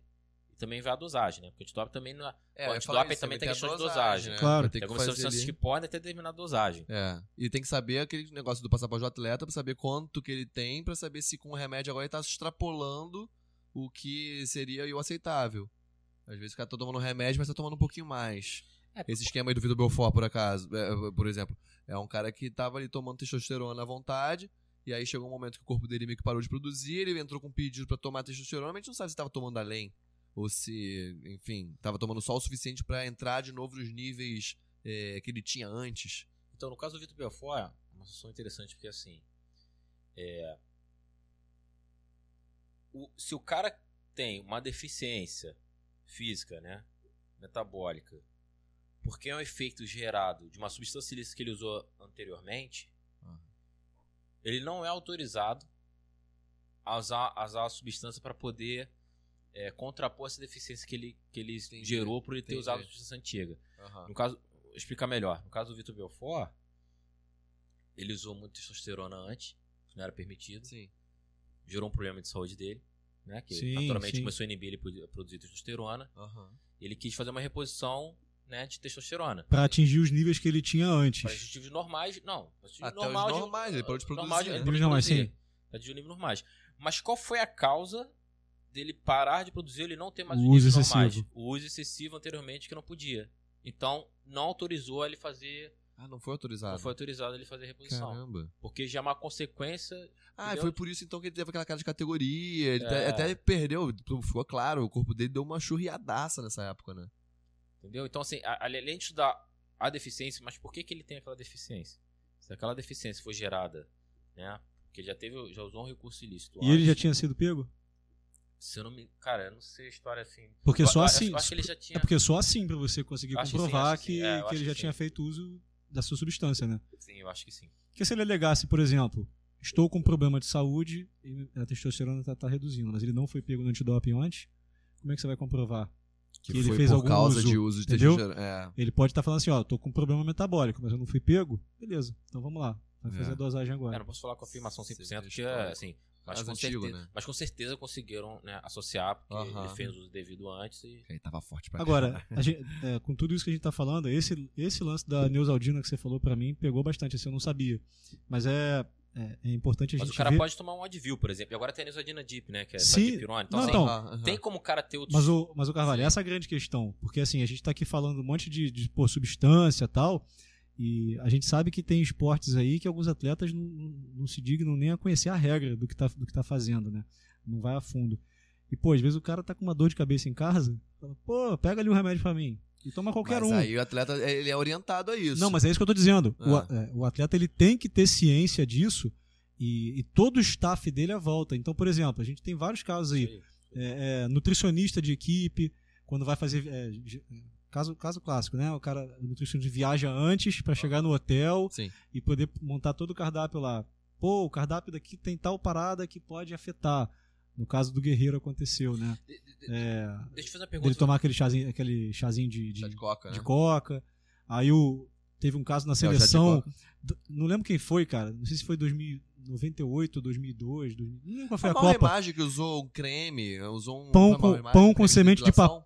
Foi a Mal Imagem que usou um creme de depilação? Foi, foi. Ó, teve é, esse. ela alguma coisa teve assim, ah, isso aqui não vai Aquele pãozinho. nada. Usou um creme de depilação, cara. Eu não lembro qual foi o atleta, acho que foi da seleção brasileira, que teve, comeu aquele pão com semente de papoula. Pô, não vou lembrar, não vou lembrar. Mas tem um tempo já isso. Foi 98, 2002, eu não tô lembrado agora. Ah, pô, eu sou velho, me respeita. tu é- tem barba branca. Eu não tenho nem cabelo branco, cara. Mas assim, se te perguntarem assim, pô, se um médico te receitar a tomar um certo medicamento Uhum. e você eh, você foi pego no teste de dopagem, né? Naquele medicamento tinha uma substância proibida. É, o atleta tem culpa disso? O atleta seria inocentado? Se ele É, mostrar essa é uma que. boa pergunta. Então, sim, cara, o atleta tem culpa, porque pro critério antidopagem, o atleta ele é responsável por tudo que entra no corpo dele. Tudo. Então, se ele, mesmo ele recebendo uma receita médica, um médico, por exemplo, teve até um caso recente agora que a gente foi fazer de uma competição. O atleta veio com vários, ele passou mal e veio com vários medicamentos que o pessoal da UPA passou pra ele, cara. Da UPA, né, Eu cara? falei, porra, bicho.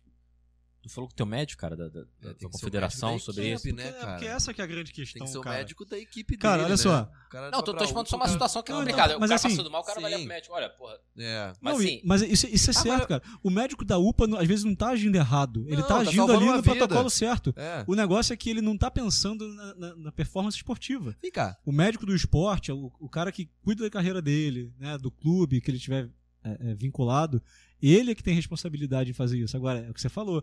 Pô, o cara tá no desespero. Não conseguiu, não consegui falar com o médico. Vai buscar ajuda, cara. Assim. Mas ele tem que falar, bicho, eu sou atleta. E o antidoping pode pegar? O cara fala, É. porra, não sei. mas, mas, por exemplo, nesse caso, que, né, que, que acontece, né? Aconteceu. Qual seria o fundamental? Primeira coisa, ele ligar pro médico dele. É importantíssimo o atleta ter um médico de confiança. Sim. E principalmente um médico que seja do esporte. Que conheça. é, Porque a gente tá falando aqui de educação física é o foco aqui, né? Da, da- né, Claro, exato. Público, na época que a gente é formado em educação na física. área da saúde Aham. como um todo. sim. É, agora você vai pegar um médico, né? É, é- é interessante que ele seja especializado em- em- na parte esportiva, né? Aham. medicina do esporte. Porque naturalmente ele, ele sabe Tem- mais, tem mais atenção um conhecimento isso. sobre isso. Mas nesse caso, vamos supor, né? Ele foi lá na UPA, não conseguiu falar com o médico dele. E, e muitos atletas não tem, tá? Você fala com atletas de alto rendimento, conhecidos, famosos, que às vezes não tem um médico. Caraca. Que a gente pergunta isso no formulário nosso lá. Qual é o nome do seu treinador, qual é o nome do seu médico. E muitos não tem, cara. Você fica até surpreso. Como é que o cara de alto É rendimento. o que a gente fala o tempo todo aí do investimento no Brasil. Investimento do atleta no Brasil. Então, assim, às vezes ele usa da confederação, mas é, não tem muito contato, enfim. Nesse caso aí, como é que ia ser julgado? Porque a gente estava conversando, conversando antes de um caso lá, né? Que um atleta teve uma punição mais alta Sim, sim. e sim. teve vários casos semelhantes com a mesma substância e teve uma punição menor. Alguns até absolvidos, né? Esse atleta aí, por acaso, era, era reprimário de qualquer tipo de substância. Então, como é que funciona isso? Eles vão analisar cada, cada caso, né? Cada caso é um caso. Então, eles vão ver se o atleta teve, foi negligente, se ele não teve, né? Você falou do dolo, né? Se ele não teve a intenção de se dopar, se uma negligência, um descuido dele, né? Uma Aham. imprudência dele. Se for um caso de negligência, já naturalmente diminui a pena. Lembrando pra galera que a pena é- hoje é de 4 anos. Antes era de 2 e agora foi pra 4, né? Pena máxima, né? É, a pena máxima. Na verdade, a pena máxima é a banição do esporte, né? Ah, sim, claro. pode chegar, é se ele é reincidente, ele pode pegar 8 anos ou banição do esporte. né? Cara, No caso, o principal caso emblemático é o Lance Armstrong, né? Ele é banido de praticar qualquer sim, esporte. qualquer cara. esporte. Fui tentar até praticar uma prova de natação de triatlon, de duatlon, biatlon lá e falaram, olha, Ah. você, você, você retira que você não pode estar aqui. Hum. Então, e só um adendo, no caso do Lance Armstrong, ele foi considerado culpado, né? E foi considerado que violou uma regra de dopagem na época sem ter um teste positivo. Não, fizeram Ah. vários testes nele e não conseguiram identificar nenhuma substância proibida. E ele foi o caso principal da eritropoetina, né? Que Sim. ele coletava o próprio sangue. Por isso que, lembra a gente falando da definição? Sim, Fazia Não é só substância, é método, é método também, é.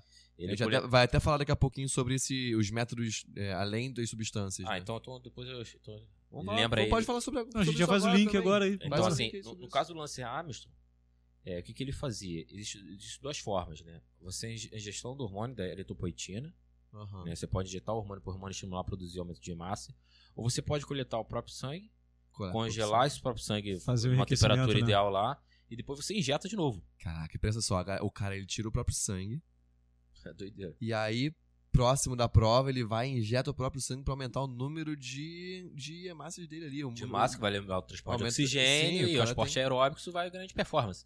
E aí você me pergunta assim, pô, mas isso não, não tem um risco? Tem, cara. Tem risco de ter um monte de coisa. Claro. Não, cara Então, tem- então também tem um volume de sanguíneo do nada. Você tem risco de trombose, tem, tem um monte de trombose coisa. bizarra. é, Eu tava pensando logo em trombose aqui na hora. Sangue bombeia, aquele sangue, ao- nada aumenta, o fluxo sanguíneo aumenta. Então, risco, os riscos são imensos. Então, assim, no caso dele, cara, não foi, não consigo identificar. Aham. E É aí, porque é sangue dele, né? não, é, aí, mas qual é o detalhe? Todas as amostras são congeladas pelo menos durante 10 anos. Esse é outro padrão também. Caraca. Então, Aonde que fica isso? fica nos laboratórios credenciados, né?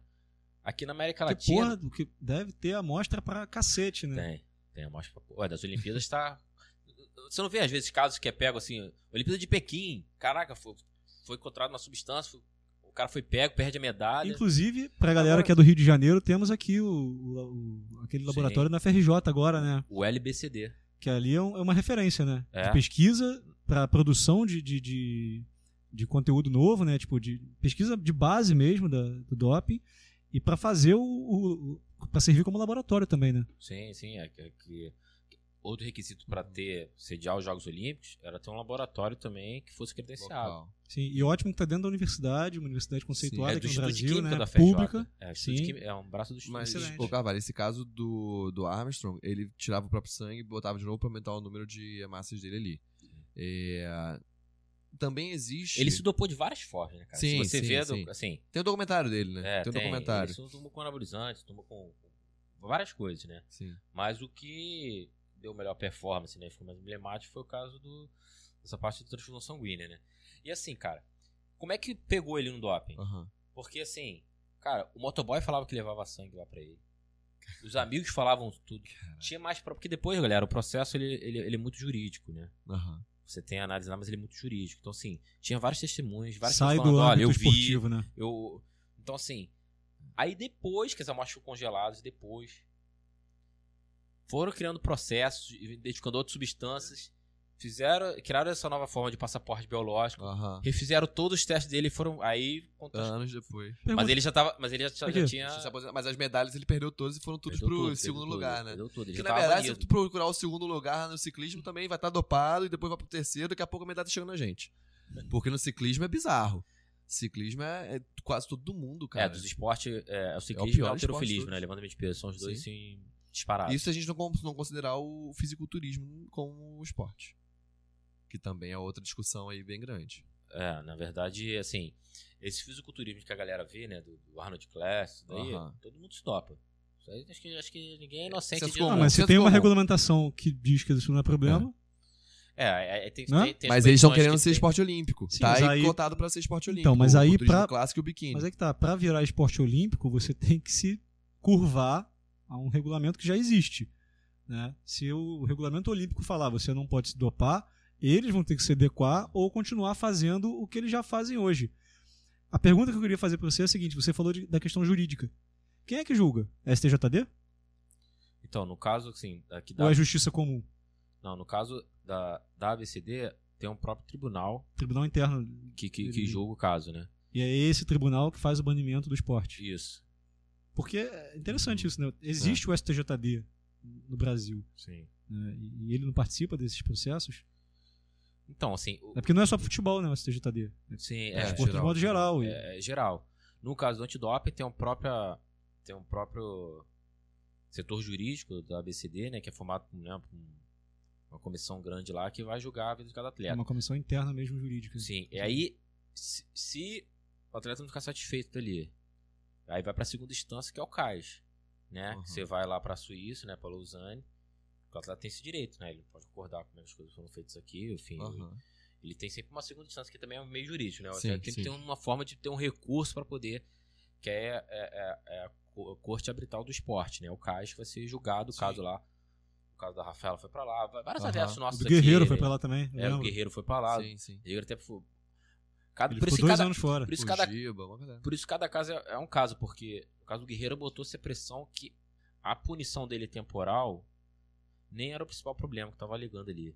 Só que tava alegando o seguinte, que temporalmente ia pegar a parte da Copa do Mundo. Sim. Ah, foi então a punição, na concepção, né, a defesa dele, né, o advogado dele, botava que a punição estava sendo desproporcional demais, que o Peru fazia muito tempo que não ia pra Copa. Não sei se o Peru já tinha ido pra Copa antes, não sei. Tava acho que é 18 anos sem disputar uma Copa do Mundo. não. 18 a 14 anos, uma coisa assim. Então, muito tempo sem ir pra Copa, ele foi um dos protagonistas de ajudar o Peru a ir pra Copa, e, pô, pelo antidoping ele ia deixar de ir pra Copa. Sim, sim. Foi uma alegação, e aí conseguiram, né, reduzir pra ele poder ir pra Copa. 18 ou 14? Não, né? 12 ou 16. É de 4 em 4. O quê? Eu falei. É. Não. Matemática É verdade, faltou aqui, ninguém mas eu me corrigi a tempo. né? Ninguém acompanhou, não. A galera em casa percebeu. O Não, pessoal tá bom. é Se inteligente. come- se- Quando o cara estiver digitando pra me zoar ali, ó, já corrigi, deu uma. Não, o pessoal comenta rápido, o pessoal curte rápido, porque o papo tá bom. Quando o cara cheio de ali informação. comentando, ah, O deu pessoal tá mole. curtindo ali. Se você pegou esse erro de matemática dele, deixa a curtida aí, pô. Deixa a interação. Fala assim, eu, eu peguei. É, deixa eu falar uma parada. A gente tava falando aqui sobre essa questão do, do cara que pode ter dado uma vacilada. O que, que é melhor pro atleta? Ligar pra vocês e falar assim, velho, vacilei. Tomei uma parada aqui que tal, acho que é doping. O cara meio que se entregar. Ou ele ficar na surdina ou tentar, às vezes, até fugir. Eu tô falando isso porque eh, eu fiquei. Eu conheci um cara que, que trabalhou um pouco como tradutor do Jobson. E o Jobson é um caso clássico aí de banimento do esporte. É, ele dizia, ele, na história que eu ouvi, gente, não é uma história oficial, assim, o cara que me contou e tal, que o Jobson, ele achou que quando, você- quando o pessoal da, do antidoping bateu lá no, no hotel dele, na casa dele, ele tava sozinho, e ele achou que fossem os shakes lá do time que queriam renovar, e ele já tinha dito que não ia renovar. E aí ele se negou a fazer o exame pum, fechou. E o que acontece? O Jobson é reincidente, acharam que ele tava se drogando, que tinha de novo, não fizeram nem o teste. Só porque ele se negou a fazer o teste, ele já sofreu a punição máxima. É, no caso de um atleta que real acabou usando alguma coisa, é melhor o cara falar assim, cara, tava numa festa, bebi e, sei lá, me deram uma parada que eu não sei o que é. Pô, alivia minha ou não faz? Como é que é melhor pro atleta, cara? Então, teve até um caso recente, né? De uma atleta de vôlei do, do Fluminense. Não sei se souberam. Acho que é Bruninha o nome dela, né? Em que foi pego com anabolizante. Depois ela confessou. Entendi. E em vez de pegar quatro anos, ela pegou três. Não sei se Pô. o caso da confissão, como, ela, como foi feito, né? O que, que é importante também pra gente do, do antidoping? Tem o setor de inteligência da BCD, né? E das federações internacionais. Que é importante en- entender, às vezes, como é que a coisa tá acontecendo, né? Porque às vezes é um médico mal intencionado do clube que tá induzindo o pessoal a ir pro caminho errado. Então, às vezes é bom, porque. Aí uma outra pergunta interessante, né? O médico ou o staff é, pode também sofrer uma violação, né? Pode sofrer também um banimento, sim.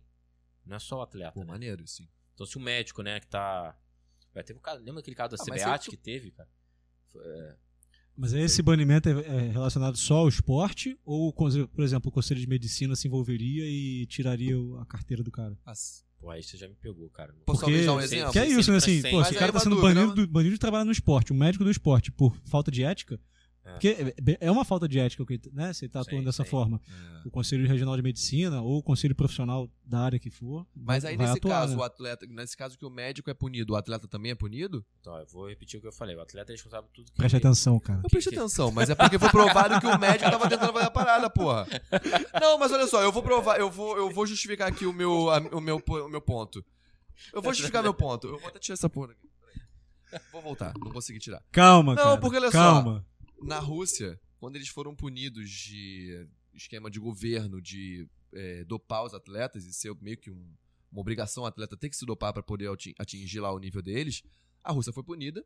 A Rússia não pôde participar com a própria bandeira dos Jogos Olímpicos e das, da- das competições internacionais. Quem foi punido foi a Rússia, né? Não foi os atletas. Mas Os atletas assim... participaram. Então, mas o atleta não tem responsabilidade? Cara, mas não são todos os atletas que foram punidos, pô.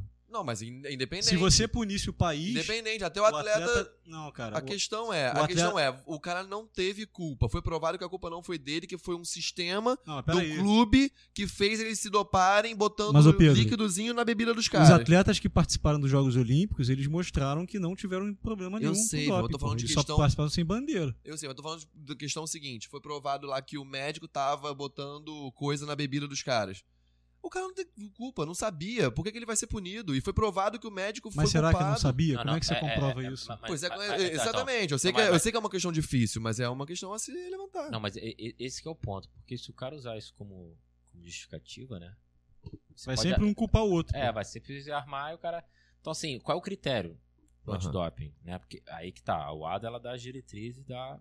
Ela é o código, né? É a Bíblia Sim, né, sim. do antidoping. O código lá, né? Então, assim, o atleta é responsável por tudo que entra no corpo dele. Então, isso, é- isso é uma premissa básica, assim. Então, o médico que receitou pra ele, ele acreditou naquele médico, beleza. É que a gente voltou a falar aquele assunto. Se prova uma negligência e ele não teve a intenção, Aham, punido ele vai ser, cara. Foi encontrada substância no corpo dele. Ponto. Isso, não tem discussão. entendi. O que vai se discutir o quê? Ele teve a intenção? Né? Aham. Não. É, ah, beleza. Mostrou que ele não teve a intenção. Ele tomou as precauções necessárias para não. Ele, ele explicou pro médico, né? Que olha, eu sou um atleta, alto rendimento, não sei o quê. Aham. Então cada caso vai ser estudado para ver até a intenção que, que ele teve e também o que quer analisar também. A dosagem, né? Se você falar assim, pô, vai pegar um atleta é, de levantamento de peso com a eritropoetina, né?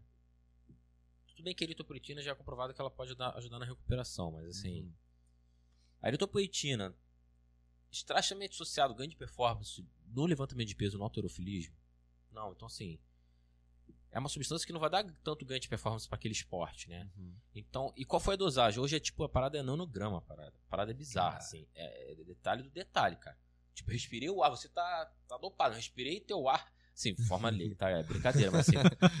mas é, assim, o negócio é muito detalhista, Aham. né? Por isso que a gente fala pros atletas, irmão, usa a sua própria garrafa, Sim, sim. entendeu? Não pega nada de ninguém, entendeu? Não vai numa festa. Teve atleta. É, inclusive pode ter o dolo mesmo de alguém querer te sacanear, sim, né? sim. Você tá num, num ambiente ali, pô, imagina, é, é, próprio ambiente olímpico mesmo. Sim, pô. Se você não prestar atenção, Ronaldo. naquela, Ah, aqueles Ronaldo, refeitórios gigantescos. Ronaldo? A água, da- água da Argentina, pô, Ah, é? branco, É, lembra? sim, sim, verdade, com sonífero, botaram calmante, Eu sei falei lá. Ronaldo? Não, foi, é, foi nele. É isso aí, cara. Pode ser, é um, é um ambiente de competição. não, e aí, aquilo, a- vale tudo? Até E a comprovar, questão cara, ética vale tudo. já era. É, o cara já tá banido dois anos. Ah, Não, pô, banido comprovei no, aí. no meio da competição. Tem casos de, de não, isso que eu tô falando, imagina, o cara, o cara fica suspenso que seja dois anos. Agora. Com a- dois anos o cara comprova. Porra, foi cagado. Já era, perdeu a- dois anos ali, bicho. A Dandara agora, na, na Olimpíada, ela não foi pra. Ela... Eu tava lá. Você tava nessa? É. Tu consegue, pode falar alguma coisa desse caso da Dandara? Sim, pra na gente? verdade, ah, no- o controle que ela, que ela foi acusada. Porque assim, minha dúvida, só te- sem querer te cortar, mas assim, no caso dela, ela foi banida da Olimpíada é, por causa de um teste, mas ainda não tinha contraprova. Tudo bem que a contraprova você falou que normalmente vai dar positiva também, mas ainda não tinha um, um martelo batido. E ela não jogou. E vai que ela é inocentada. Então, mas é que tá assim. É, eu falei que quase chance de dar positivo também, porque o, o atleta ele pode alegar assim para ter a isonomia de todo o processo.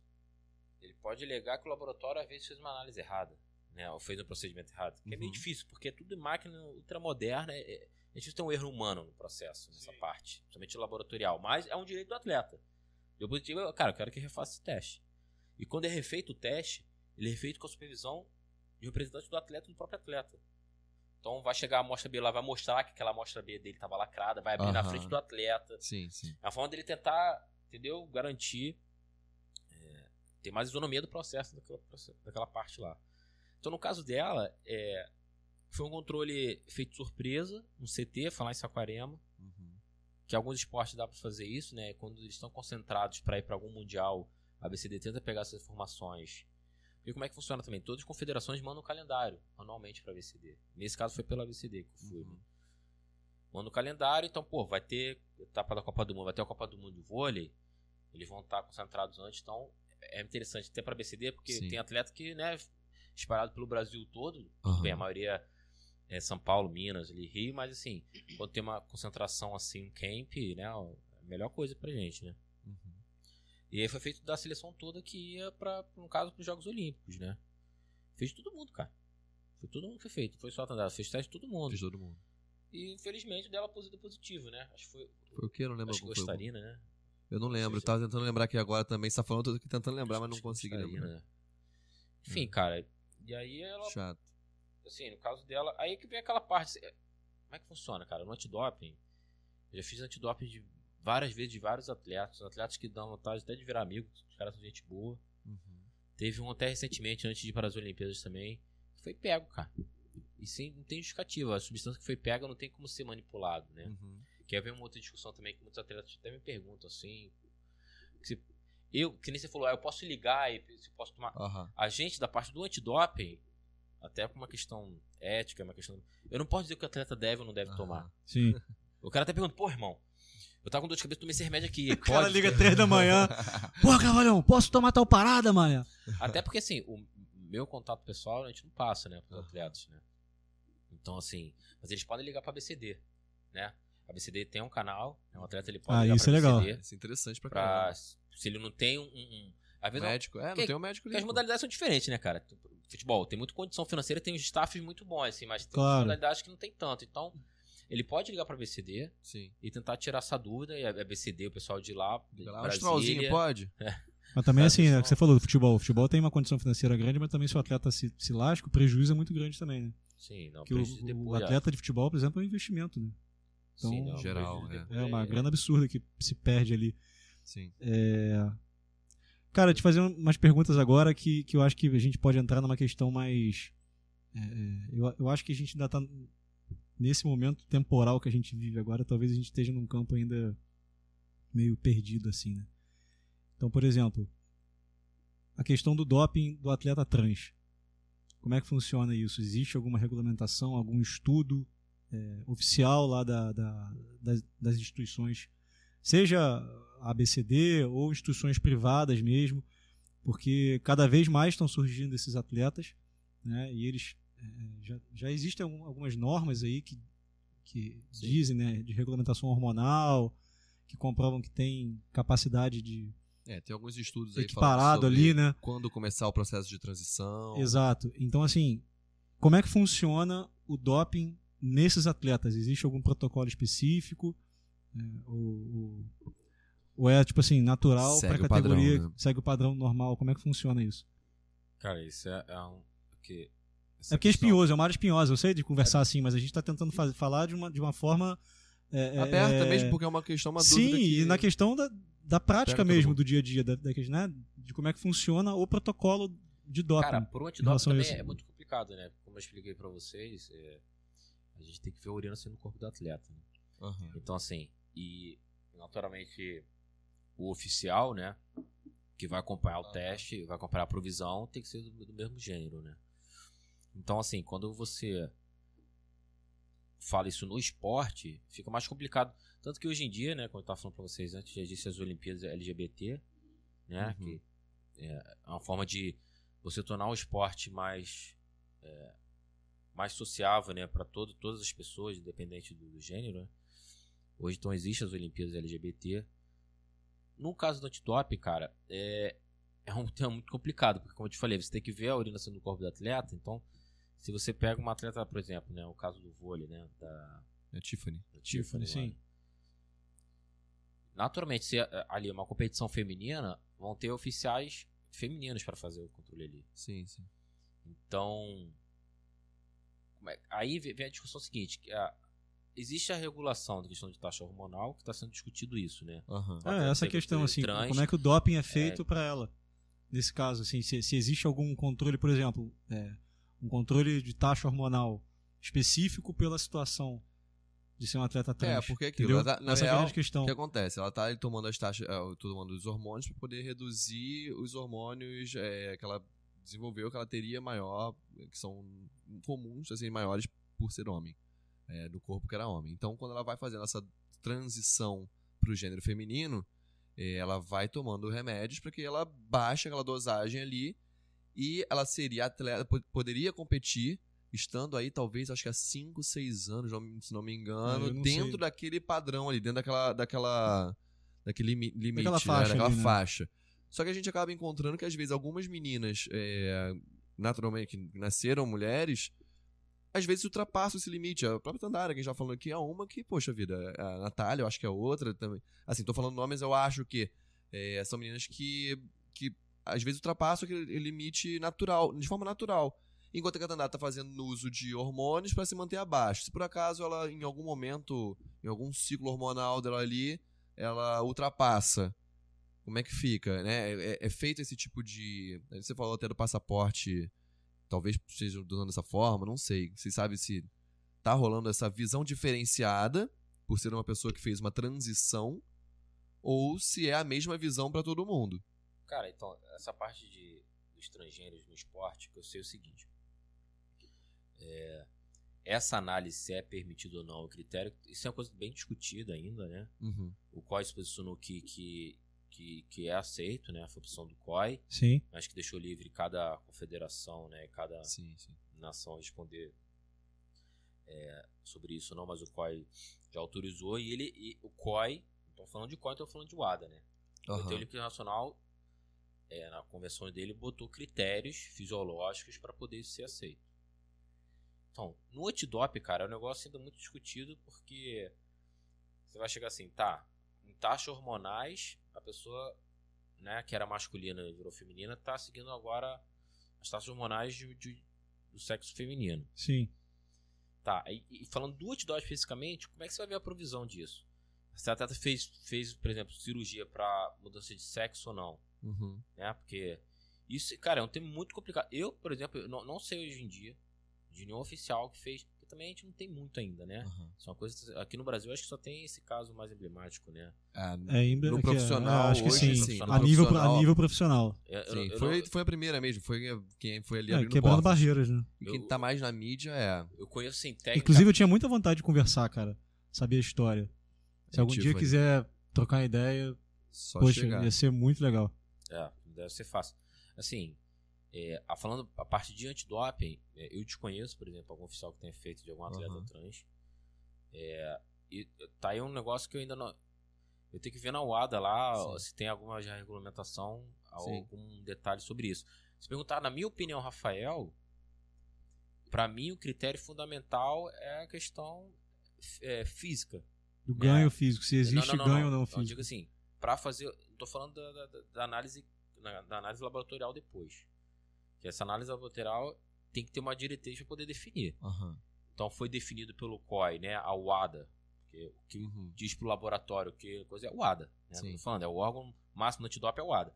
Avalia-se Se da o mesma COI definiu forma. isso, se a UADA também confirmou e validou da mesma forma, os laboratórios vão se basear nas taxas que foram pré-definidas e Aham. é aí que vai ser considerado o que é antidoping e não é antidoping. pessoa Sim. que vai ter que se Ah, nível de testosterona tal, no atleta trans, entendeu? É, Vai se criando uma nova Aham. análise. pra- Tem que manter um controle pra permanecer naquele, naquele estágio ali, né? É, Eu, eu ouvi de fontes também informais que o, o nível dela é abaixo de vários atletas de testosterona. Mas enfim, é que. É, mas a discussão é assim, porque é, é igual, é igual- A gente não Agora- tá discutindo assim se a gente é a favor ou não do trans no esporte. É mais mesmo essa questão É. técnica. É, Se, De é, se existe algum controle de doping em diferente. relação a sim, isso, entendeu? sim, porque, aí, falando Porque é real, a gente entraria numa discussão aí de mais um programa só pra isso. A gente tá até prevendo, tentando fazer um É, programa não, e a gente específico. sabe que, que, de modo geral, o pessoal tem muitas controvérsias, muito dessa controvérsia é por desconhecimento de causa. Porque a gente, a gente tem por hábito.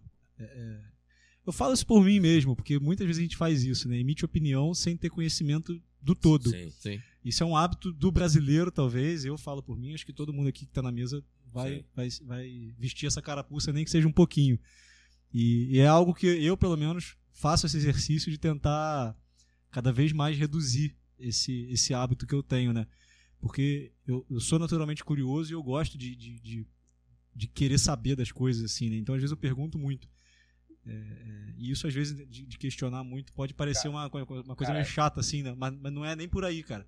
tentando ser mais profissional possível. É, eu tenho minha opinião pessoal, né, que é Uhum. uma, é uma coisa. Agora falando a, a questão técnica é, do assunto. É, eu acho que assim, se a pessoa nasceu no gênero masculino, fisiologicamente, né, tem é, tem os ganhos masculinos, né? Uhum. treinou-se ou competiu já com o vôlei masculino. Depois mudou, né? Teve essa transição, mudou depois. Aham. Se você pensar na lógica do antidoping, é muito parecido com um atleta que tomou, por exemplo, nível de testosterona, Aham. ganho, teve ganho de performance naquele período com nível de testosterona e depois parou.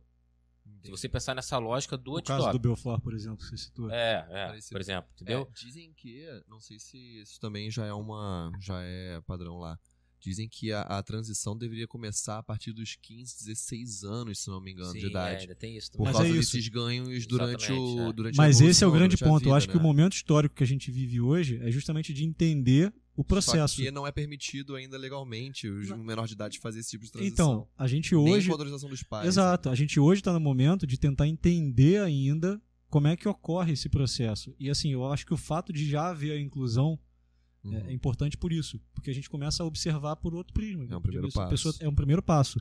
E, e aí entra a questão dos estudos científicos, da importância de você ter um laboratório dentro de uma universidade, onde as pessoas vão cada vez mais pesquisar sobre esses assuntos e, e a gente poder avançar para entender é, é, em- Ah. por todos os aspectos, não só o aspecto fisiológico, né, mas o aspecto também social, Sim, sim. é, é, humano né, Uhum. da questão. Eu, eu acho Aquele- assim, o, o, o esporte que mais materializa essa discussão do atleta trans, para mim o esporte mais sim, é o MMA, né? O- a luta em si. É, houve alguns né? casos, né? Sim. Teve casos bem complicados em relação a isso. Então, assim, a discussão ela favorece a você chegar, né? A discussão democrática, assim, né? Favorece você chegar numa solução. Tanto que, assim, já tem as Olimpíadas LGBT. Aí você vai falar assim, ah, então pode ter né, Olimpíada a, a trans, competição eh, agora dos atletas trans, não sei. Não sei se esse seria um caminho, né? Ou então pode fazer assim, eh, cada clube tem direito a ter um atleta trans, não sei se também pode ser outro caminho. Pra Não, você porque socia- Uma discussão tá ser muito no início Isso que ainda, o Pedro né? falou, por não é exemplo, um- eu, eu acho, eu acho que o raciocínio tem que partir por aí, assim, É, é, na minha visão, tá?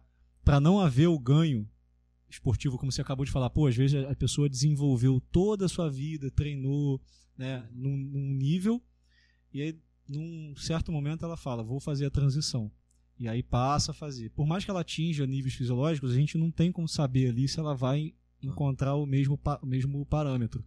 No entanto, se você faz esse, essas pesquisas falando assim, poxa, quanto mais cedo você fizer a transição, é, é, talvez você consiga atingir níveis mais próximos, pode Sim. ser uma.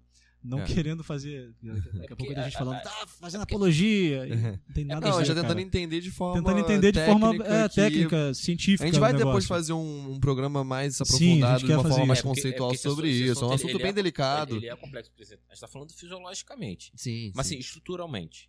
É. Porque, naturalmente, o sexo masculino Cara, tem que tem ver uma estrutura óssea maior do que a mulher. É, Tu quer ver uma discussão isso- que isso ficou vai- até famosa do, com a Tiffany mesmo? A Tiffany, ela teve todo o desenvolvimento dela dentro do vôlei masculino, até a vida adulta, até ela começar a fazer a transição. E tem uma discussão que ficou clássica dela depois com o Bernardinho, e depois ela, mesma disse que, não, foi mal entendido do pessoal, que o Bernardinho virou pra ela e falou assim, porra, homem é foda. Só que ele faz um gesto com a mão quando ele faz isso. E ela entendeu, mas as pessoas acharam que, porra, homem jogando é foda. Não foi bem isso que ele quis dizer. Quando ele faz esse gestual com a mão, é um gestual específico do vôlei masculino. E que ela usou essa técnica contra as meninas. Porque ela vem do vôlei masculino. A, a criação é uma gestual técnico. Muitas meninas também usam. Mas é mais tradicional do vôlei masculino que é Não é pela força, Não não, é é pela força, o gestual- composição corporal. Foi é- um gestual técnico de puxar uma bola pro corredor com a mão, né? Vem na diagonal e puxa pro corredor com a é- mão. Sim, sim. E então foi uma- é aquilo, foi um desenvolvimento dentro de uma escola masculina.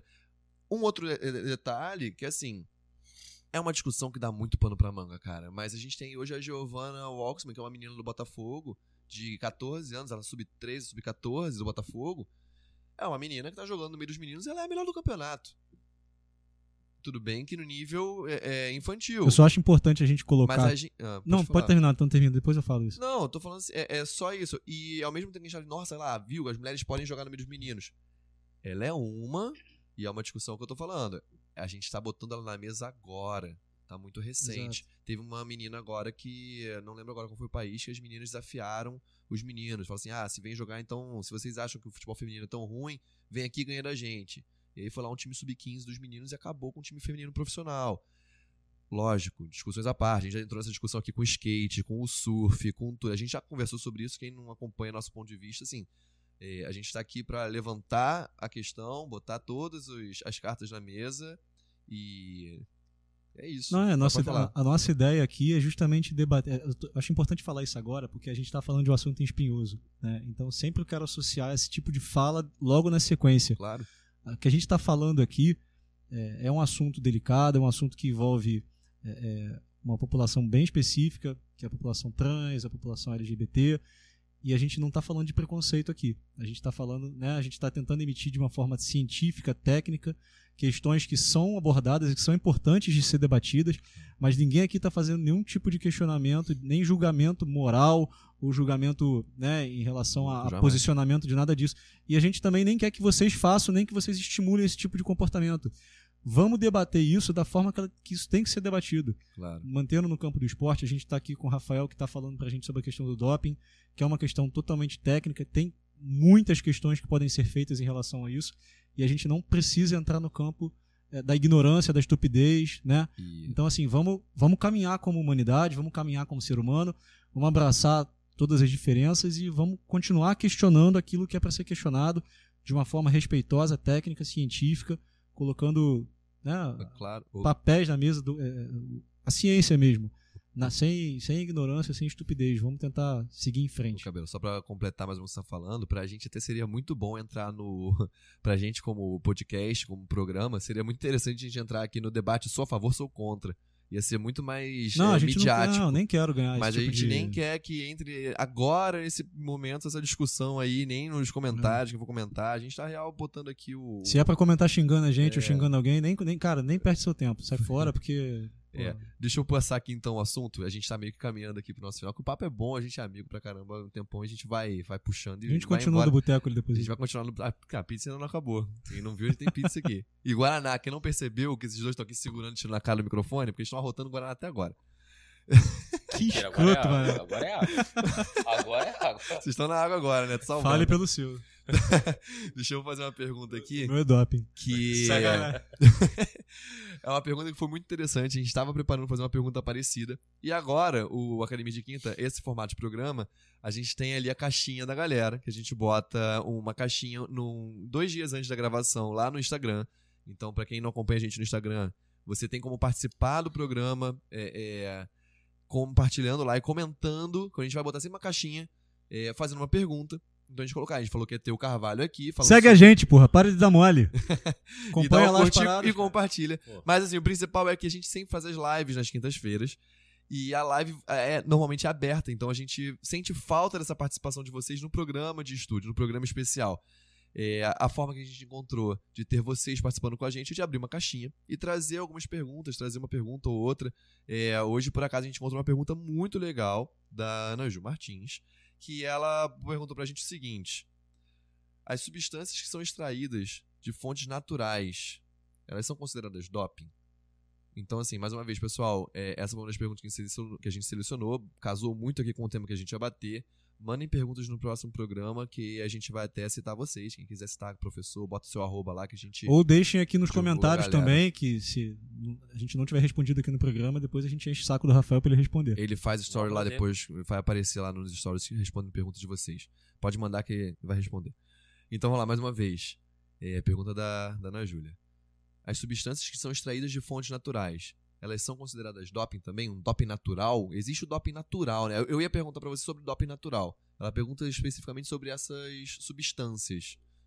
A gente chuta aí a, a- a folha de coca que a gente comentou que é, seria uma coisa natural. Marihuana. É, é- é porque assim, Maconha. o termo doping natural ele, ele não é o melhor termo, assim, porque se a gente colocar, assim, por exemplo, o caso que a gente falou do Lan- Lance Armstrong, né? Aham. A transfusão sanguínea. É.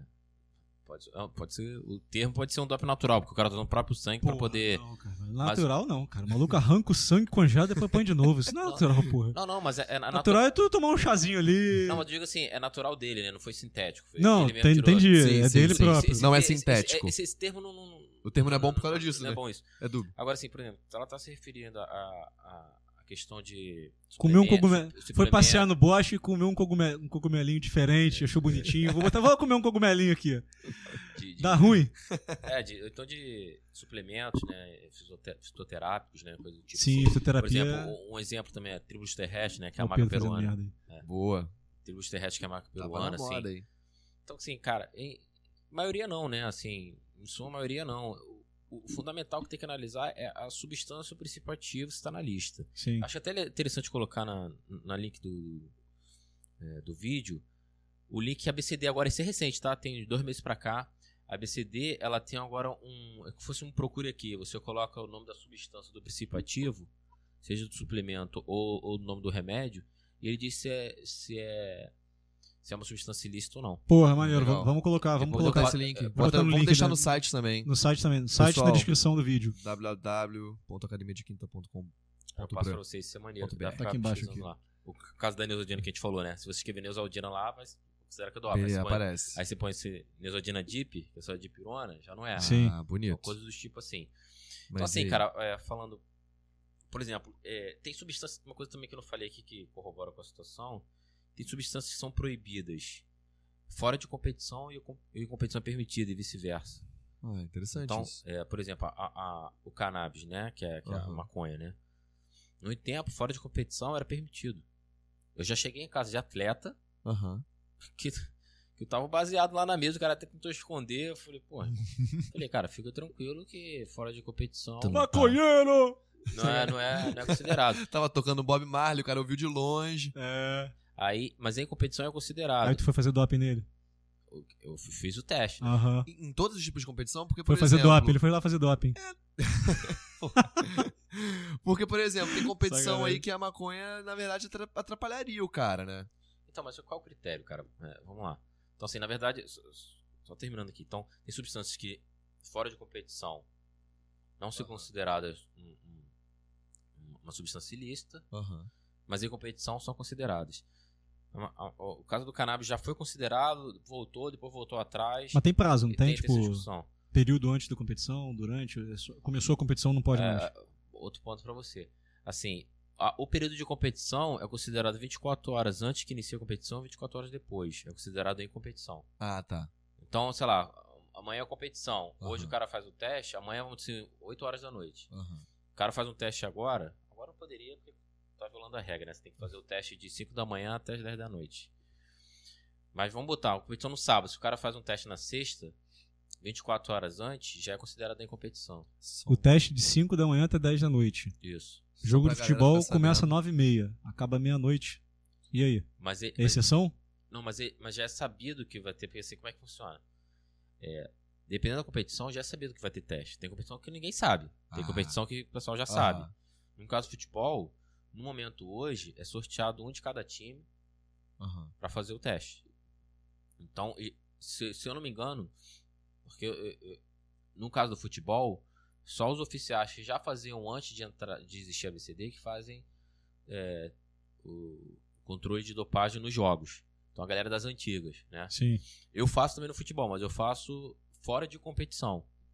E aí uma discussão também que entra assim, porque assim, futebol, quando que é considerado fora de competição? Porque o cara, cara, joga não quarta, param nunca, É né? verdade. entendeu? Se é 24 horas antes, 24 horas depois, o futebol tá em competição Só no final do todo, pô. ano, Natal, Ano Novo, né? É, então, Quando o cara pode curtir o doping, ele não pode curtir, né? então, o- Ou se o cara é do Botafogo e não tá jogando mais quase nada, já foi eliminado de quase tudo, né? Pô. É uma sofrência, né, cara?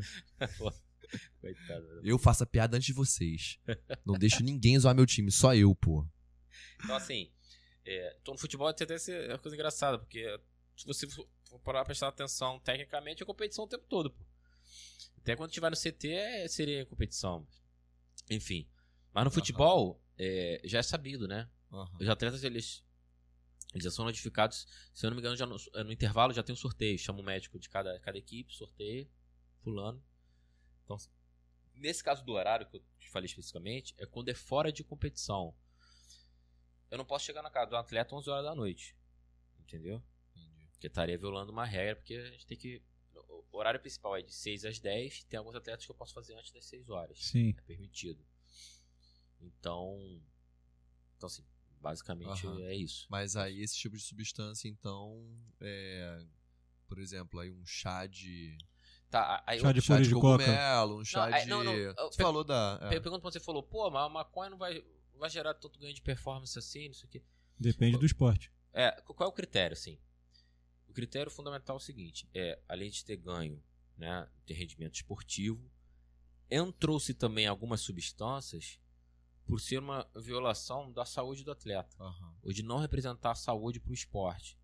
Se você pegar um cara drogado de cocaína ou coisa do tipo, aquilo ali não representa a saúde no esporte. Apesar de a gente saber que alto rendimento não, não, não, não é, não é, não é Sim, sinônimo sim, de é saúde, sim, né? sim, sim. É. Mas, mas assim, para o pessoal também tentar entender, que a gente chama o termo, a gente usa, usa drogas sociais, Aham. que é o principal caso do futebol. Né? As principais Sim, substâncias que são pegas no futebol são as drogas recreativas, drogas sociais, né? Cocaína, maconha, enfim, LSD. Aí vai um monte Álcool. de. o álcool pode. O álcool é outra discussão, né? Só pra você ter uma noção, uma curiosidade no antidoping, Aham. antigamente tinha cerveja Caramba. no, no- no- na estação, de, na estação de, de, de antidopagem, entendeu? Porque cerveja é diurético ajuda o cara a urinar. É, da- e- o diurético é uma, né, cara? Porque o diurético ninguém entende. Ah, mas pô, o diurético, cara. O diurético, É. o diurético é. é- Pra então, eliminar a substância Ele é que tá pra eliminar a substância. Acelerar a eliminação. porque- é, né? eu descobri isso quando o, foi o, o Vitor Penalber, né, aqui do, do judô. Ele foi pego com diurético, até sofreu a punição. E eu falei assim, caramba, pô, é tudo bem que nas lutas é, se utiliza muito diurético pra perder peso antes da, da competição.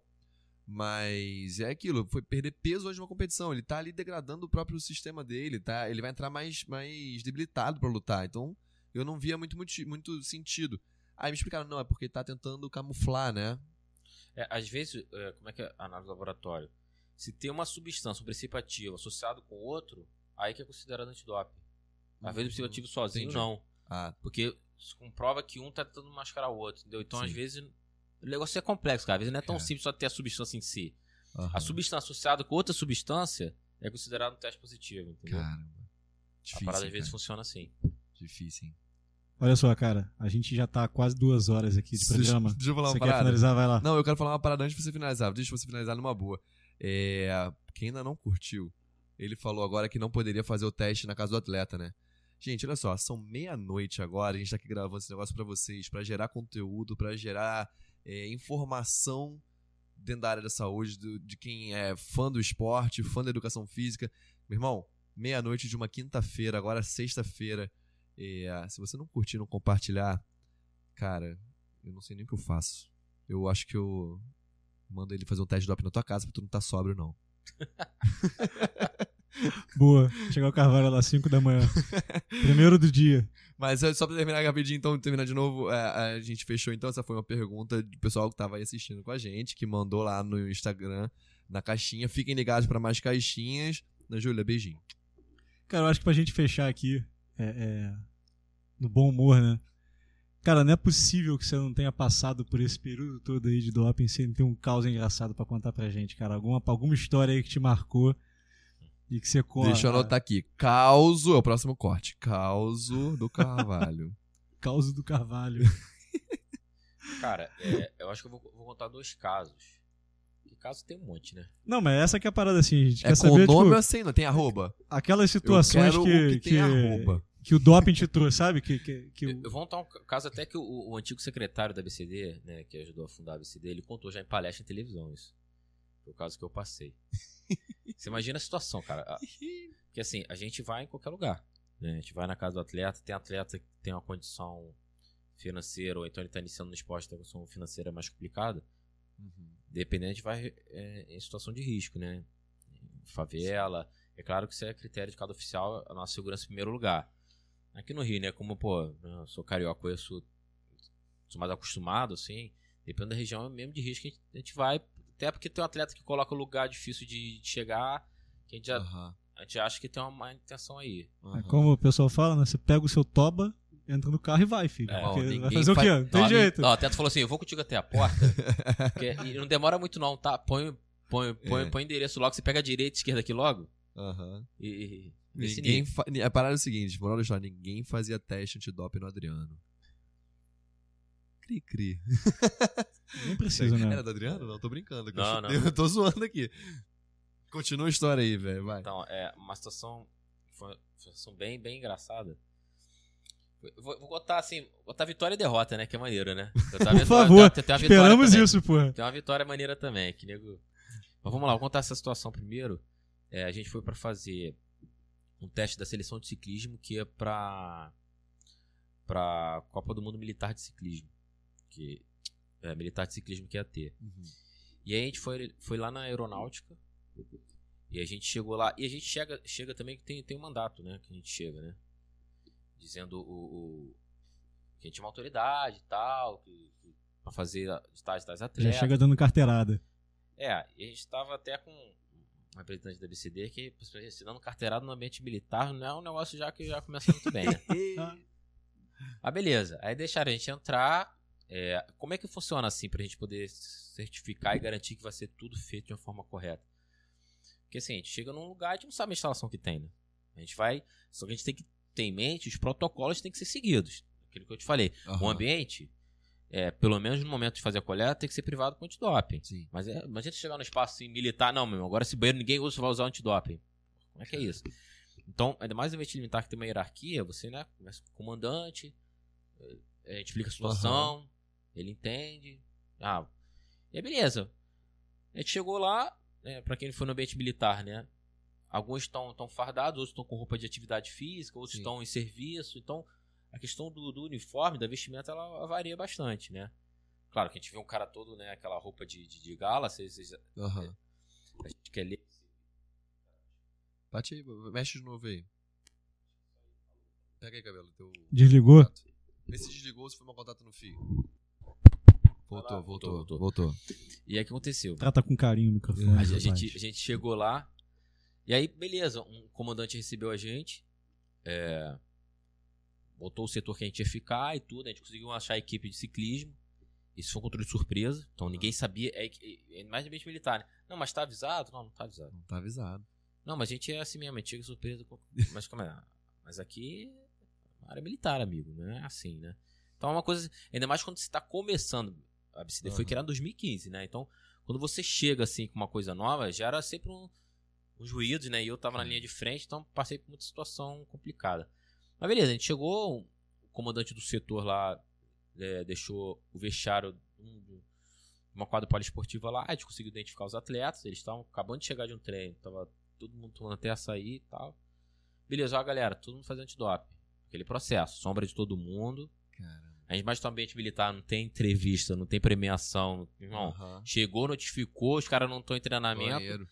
Vão todo, foi todo mundo pro vestiário lá que foi destinado a gente.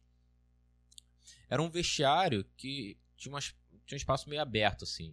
E a gente montou a estrutura direitinho e tal. Começou a rolar os testes. E eu, pô, eu sabia que era o comandante do setor, que foi o cara. E do nada, cara, entra na. nesse, nesse- a gente usou uma, uma, uma parte que era tipo fosse um museu ligado ao vestiário, assim. Sim. Cara, é, só pra entender assim, né? Não é museu, museu. Era só uma parte que tinha um- uma exposição de uma coisa Aham. histórica lá da, da aeronáutica que a gente tinha que adaptar a situação. A gente não vai Sim. conseguir um cenário perfeito, né? Mas ele era um espaço que era uma sala de espera que a gente fala. Aham. E eu tava fazendo a coleta dentro do vestiário, dentro do banheiro. Então, ali tinha controle. Eu não era o único oficial, tinha uma equipe. E do nada, cara, a gente sabia que era o comandante, beleza. O comandante, né, ele tem autoridade aqui. Os atletas estavam ali. Do nada entra um cara, o- roupa de atividade, assim, de atividade física da, da, da força, no caso da aeronáutica, né? Que acho que era calça azul, camisa branca. Aquele shortinho de jogador dos anos 80. Essa- é, exatamente, exatamente. Camisetinha É o número dele aqui. É, exatamente. É, com, e um assim, labamba preto. Tem, tem identificação, assim. O cara chegou e saiu abrindo e entrando na parada. Eu falei, ô meu amigo, é, desculpa, mas. Quem, quem é você? Aqui você não pode entrar assim, não. Irmão, o cara olhou pro cara pra mim, mano. Bufou assim, mano. Me olhou de pé embaixo, assim. E ele me olhou assim e ficou olhando pro cara também assim, mano. Porra, que porra é essa, meu? O cara ficou olhando pra mim, porra, boladão. Sua autoridade, porra. É, tipo, ah, mas- na- mas aí naquele momento, né, querendo ou não, eu sou autoridade, né? E aí o cara ficou olhando feio pra mim, fiquei olhando feio pro cara. O cara bufou ia falar um negócio, resolveu não falar. Eu achei até melhor, porque, porra, se ele ia falar, ele ia ouvir. E assim, e tava no meio do processo, cara. Né? Lembra do momento que eu expliquei que pega a urina? Tava no Sim. meio desse processo. Uhum. Então, a, a aparição dele foi no pior momento possível. Caramba. Porque o atleta vai falar, olha, apareceu uma pessoa do nada lá. E o cara vai É, dizer, como assim pô. apareceu uma pessoa do nada no meio da, Primeira troca. A Tem que mostra, relatar pô. isso, tem, É. né? Sim, sim. Quando acontece alguma coisa diferente, tem que relatar Chegou tudo, um cara. doidão ali. É que nem tinha Súmula falado. de jogo, súmula do jogo. Ali tá a vida do atleta, né? Sim. Então, É, se sair alguma coisa fora do padrão, você tem que relatar tudo. Aí, meu amigo, tá. Aí o cara foi embora. Falei, pô, maluco. Aí eu continuei fazendo controle. aí vinha, tipo, um tenente, né? Questão de patente, tenente é uma tá intermediário ali, né? e o, o, o, o comandante lá, o coronel, tipo, falou: Ah, beleza, vamos usar esse espaço aqui e deixou encarregado. tenente. Aí o tenente veio falar comigo: ah, Rafael, falta muito aí pra acabar. Eu falei: Pô, cara, falta ainda três atletas e tal. Aí ele: Não, tá bom, tá, tá. Aí isso aí. Aí daqui a pouco, 10 minutos, volta o maluco, volta o tenente. Então, Rafael, falta muito aí? Eu falei: Pô, cara, falta, não vou, vou agora não. Ele, cara, é bom você apressar aí, porque. É, você tem que visitar lá a sala do, do vice-presidente lá da porra toda lá. Aí eu falei, aí eu falei, não, tudo bem, eu, eu- eu posso ir lá, mas eu vou terminar aqui. Ele, tá bom. Aí faltava um atleta ainda. Daqui, tipo assim, de 10 10 minutos vem ele. Rafael, acho que é melhor você parar aqui agora, você tem que ir lá. velho." Aí eu falei, mas o que, que foi? Ele, então, cara, aquele cara que veio aqui com roupa de atividade física, ele, ele é só o vice-comandante dessa porra toda aqui, que você tá, velho. eu falei, porra, agora. O maluco só Agora vai deu te prender, cara. É, não, o, o medo, o medo era. A parada tava séria, cara. Ele falou, cara, Caramba. você tem que ir lá agora. Prisão militar ali, né? Aí foi muito engraçado, porque aí, pô, eu falei, cara, eu tô seguindo. Aí que tá o, o fator de seguir o protocolo certinho. Sim, Sim. sim. Eu, em teoria, não tô fazendo nada de errado. Aham. Chegou um cara estranho no meio do procedimento. Já foi combinado, né, com, com o responsável pelo setor que ali era um momento privado. O cara Aham. chegou, só que o cara mandava na porra toda. É como se todo Imagina mundo tivesse que saber quem é o cara- né, pô? É. É, É, é, então. E como a gente tava na equipe. mas é meio militar complicado. Não, eu tô ligado. É. Não, o que, o cara fez? Aí eu falei assim, como tinha outro oficial, eu falei, cara, termina esse último atleta lá, eu vou lá ver o que que, que, que tá pegando, né? Aí nisso, pô, terror psicológico, né? Eu sentei na sala assim, com vi... numa porta de vidro pra sala lá do vice-presidente lá, e ele caindo no esporro no, no, no subalterno lá. no- Subalterno é eu- muito bom, né? E eu só, eu só vindo. Eu falei, caraca, o bagulho vai ficar doido aqui, né, mas você fez essa porra. Aí eu falei, meu irmão, mantém a postura, parceiro. Vou perder a linha, não. E terror psicológico, terror psicológico. Aí eu cheguei e sentei. Fudido, fudido e meio, né? Aí o cara chegou olhou pra mim Comecei assim. a chorar. né? Aí o cara olhou pra mim assim. É. Porra, vocês chegam aqui sem avisar. Porra, a gente tenta montar a postura melhor pra vocês. Porra, ainda sou destratado. Porque aqui é minha casa. Se imagina eu ser destratado na minha casa. Pô, vocês são visita, nem avisaram. A gente é fogo amigo, pô. O governo federal, pô. A gente, porra, são aeronáuticos, isso aqui.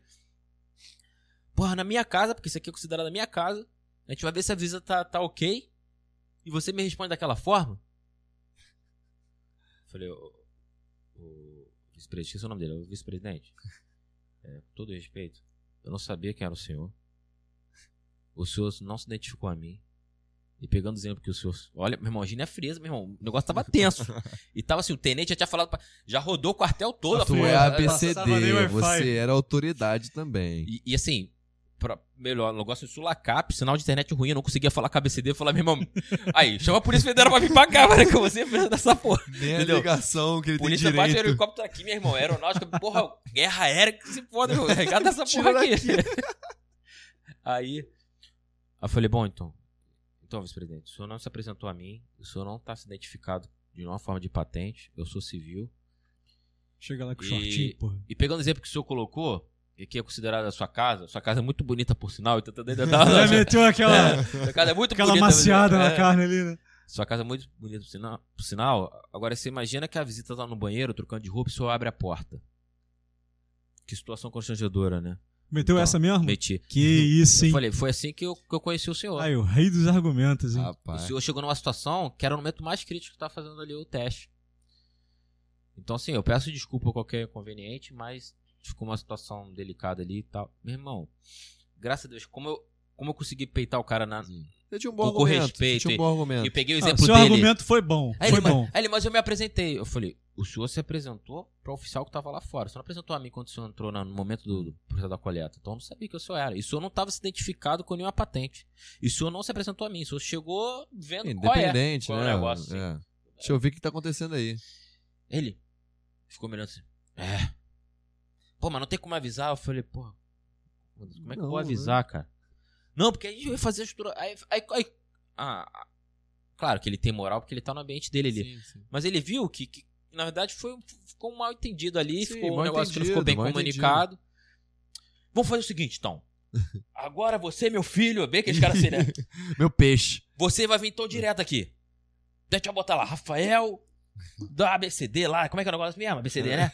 Rafael do ABCD. Acabou a surpresa da parada. Eu falei, pô, mas, ô, vice-presidente, não pode ser assim, vice-presidente. O antidoping ele é um processo completamente isonômico. Não pode ser eu que posso vir pra cá. O cara tá querendo Qualquer- já mandar na porra. Aí ele, porra, vocês são foda, hein? Caraca. eu falei, eu falei vice-presidente, foi o seguinte: o senhor tá propondo isso daí? Tem como o senhor mandar um e-mail pra BCD? A gente falou, "Presidente, manda um e-mail pra BCD. É, e o senhor solicita, conversa com ele. Se você, se pra um ambiente Tira militar da tua, tira da tua. tem que ser avisado, isso é um requisito. É, né? Ali é a Solicita, instituição dele. formal, né? Que, que as instituições se falem Sim. e que isso fica, vire um protocolo. Ó, toda instituição militar, na hora que Claro. for entrar, tem que ser avisado tais dias antes, ou então.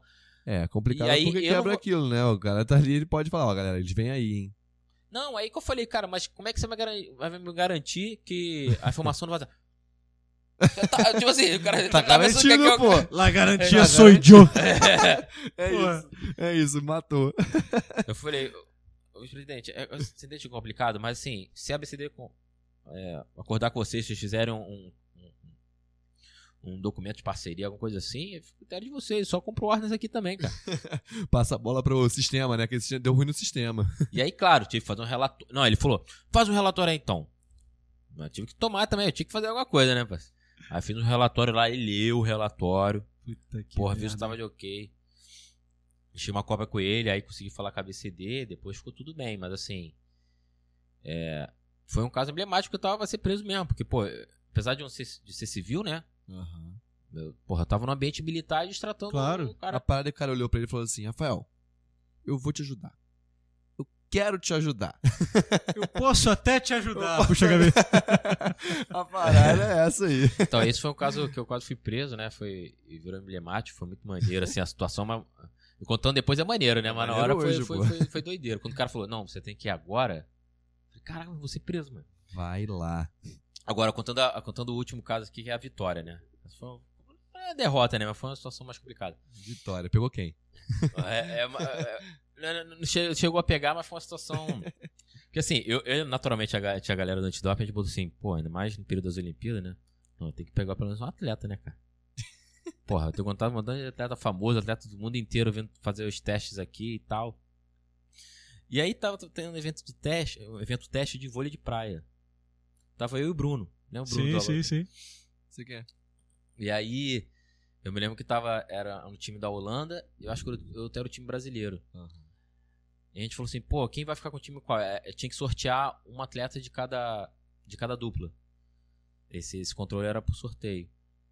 E aí eu falei, pô, cara, tô afim de falar inglês não. Ele, pô, eu também não. Falei, pô, velho, vamos tirar aí para aí pra eu que ficar. de- Porra, aí eu perdi. tipo assim, as atletas holandesas eram lindas, mas assim, a gente tava cansado, cara. Porra, a gente tava fazendo muito evento atrás do outro. Falei, beleza. Aí acabou o jogo, né? Abordei a atleta, falei, ó, você foi selecionado no teste antidoping? Ela, não, tudo bem. E ela foi fazer a sessão de massagem. E a massoterapeuta não sabia falar nada de inglês, cara. Aí você vai falar, ué, mas você, masculino, notificando uma atleta feminina? Então, a notificação pode ser feita por gênero diferente. Mas assim, eu não posso ver a provisão, né? Eu não Aham. posso ir num banheiro com a atleta e ver a provisão Sim, na urina. sim, Naturalmente sim. vai ser uma oficial feminina, Sim. uma escolta feminina. Mas aquele momento de notificação, eu falei com ela: você vai precisar ir no banheiro trocar de roupa. O vôlei de praia é outra. Lembra daqueles três requisitos? Sim. Imprensa, premiação, atendimento médico? No Aham. vôlei de praia tem uma quarta autorização para não ir direto pro controle de dopagem, que é ela pode tomar um banho para tirar areia. Ah, tá. Faz sentido também. areia, mas não é tomar um banho de sabonete, pra, Sem tirar ah, areia. uma ducha para tirar. Também eles têm esse direito. E aí E faz sentido, né? é, Não- faz sentido. É, E aí, ela, ela falou: olha, eu tô zero à vontade. A estação lá tava cheia, uma estação pequena. E aí, tipo assim, ah, então você. você... Ela falou: ah, quero fazer uma sessão de, de liberação, tipo minha liberação miofascial, né? Aham. Ajuda a fazer Eu falei, tá bom. Ajuda a vontade. Sim, tem até, tem até uma, só técnica pra. É. né? E aí eu falei, tá, eu vou, vou ter que ir com você. Ela, não, tudo bem. E aí a, a, a, a massoterapeuta lá, a massagista, não sabia falar nada de inglês. Então eu fiquei meio de tradutor ali, Aham. dando a moral. Ela começou a perguntar, você é daqui? Eu falei, sou, ah, você faz o quê? Aí, caralho, mas. Porra, que diabo que ela quer saber que eu faço? Eu tava solteiro, né? Porra, mulher loura, meu irmão, de 1,80m, acho que eu tinha 1,88m, mano. Porra, linda pra caralho. olhos- Não sei se era olhos azuis ou verdes, meu irmão. Aí caralho, mulher, me perguntou onde é que eu moro. O que, que eu faço? Quer fazer cadastro, pô? É, vaga de emprego, né? Porra, Eu tô ouvindo assim. eu falei, Ou ela é simpática demais, ou tá, tá dando mole aí, né, parceiro? E eu, porra, tava marrom bombom, pegando sol pra caraca na época. E, pô, sabe que os holandeses, pessoal assim, né? Os europeias assim gostam, né? Aí tá. Aí ela perguntando um monte de coisa, eu só assim, só me ligando, mano. Falei, mano. Aí ela meteu, quando ela meteu assim, você vai estar aqui amanhã? Eu falei, Ih, parceiro, agora, eu vou- vou, vou, vou, romper Acabou o antidoping. Vou romper, romper a ética do antidoping aqui, vou tentar alguma coisa a mais aqui. Mas tudo cheio de medo, né, cara? Ainda mais que eu tava no período, tava aprendendo ainda o, o ofício, né? Aí eu falei, pô, não vou estar Tava não. só testando. Eu, eu não. Eu não vou estar não, mas eu posso me esforçar pra vir, que eu tá em outro evento teste de canoagem. Esse vôlei de Aham. praia era ali na, na Copacabana ali. Aí eu, não, mas vou me esforçar pra vir. Ela, ah, que pena. Eu falei, meu irmão do céu. meu irmão, eu vou, vou, vou tentar. Pra... Aí eu falei, pô, cara, e a gente não pode tirar foto com o atleta, né? O é todo privado. Tanto durante o processo, a gente Aham. sabe pelo atleta. Sim, sim. Você não pode gravar vídeo nem tirar foto de nada. Eu falei, pô, queria pelo menos tirar foto com a mulher, né? Eu falei, não, amanhã eu vou tentar vir aí. E, e o Eniel tá trabalhando mesmo. Ah, falei, ah, tá paisando. botar a paisana e, e eu. Todo o pessoal que trabalha com antidoping, ele acaba tendo uma identificação VIP, porque como ele tem que acompanhar um atleta em qualquer lugar, Aham. então nossa credencial sempre é aquele, aquele símbolo do infinito escrito VIP. É uma Ah. onda do caralho. em casa eu tenho, porra, vários, vários, vários credenciais que é o meu troféu, né? Medalhinha, Minha medalhinha. medalha. é. e aí. E aí eu falei, pô, queria tirar uma foto com a mulher, né, cara? E aí, assim, ela tava indo embora, ela fez o antidoping, foi o oficial que fez. Aí eu perguntei pra, pra. Lá tava tendo supervisora da BCD, tava lá. Aí eu falei, pô, cara, tava achando que aquela atleta tá dando mole. Ela, Aí ela falou, é mesmo, é. E, Tipo assim, ninguém acreditou. É mesmo, ah, tá, sei. Tá nada. Eu falei, pô, mas pelo menos eu posso tirar uma foto com ela? Ela, tá, você tira a camisa da VCD, fica a paisana e. Ó, pode tirar foto. Aí fui, tirei. Aí, meu irmão. Aí na hora de eu pegar o celular pra ir filmar. E a atleta só tava já se dirigindo pra ir embora. Fui pegar o celular, cara. A bateria acabou, velho. ah, puta que. Caralho, e agora, mano? Eu falei, ah, meu irmão, vou arriscar essa porra. Aí chamei ela. É, o sobrenome dela era Maipelink. O sobrenome dela. Aí tu mandou um How you doing? Aí eu cheguei assim, aí eu falei assim, pô. Eu fa- eu falei, pô, Mapelinho, tem como a gente tirar uma foto? Ela, claro. Eu falei, então, mas meu celular acabou a bateria. Tem como você tirar do seu e você me enviar a foto? Olhou pra mim assim. Tá, tá bom. Meu irmão pegou o celular dela. aí ela me deu o celular pra eu tirar a foto. Só que, porra, o meu bracinho, meu irmão, curtinho, de 1,65m, e uma mulher de 1,90m, quase 90 Falei, não, é melhor você tirar a foto. Ela foi, tirou a foto. Ela falou assim, tá, me passa o teu e-mail aí. Aí eu passei o e-mail pra ela. E falei, tá, essa filha da puta vai mandar porra nenhuma. Tirou a foto. Meu irmão, quando foram nove e pouca da noite, chegou a foto, mano.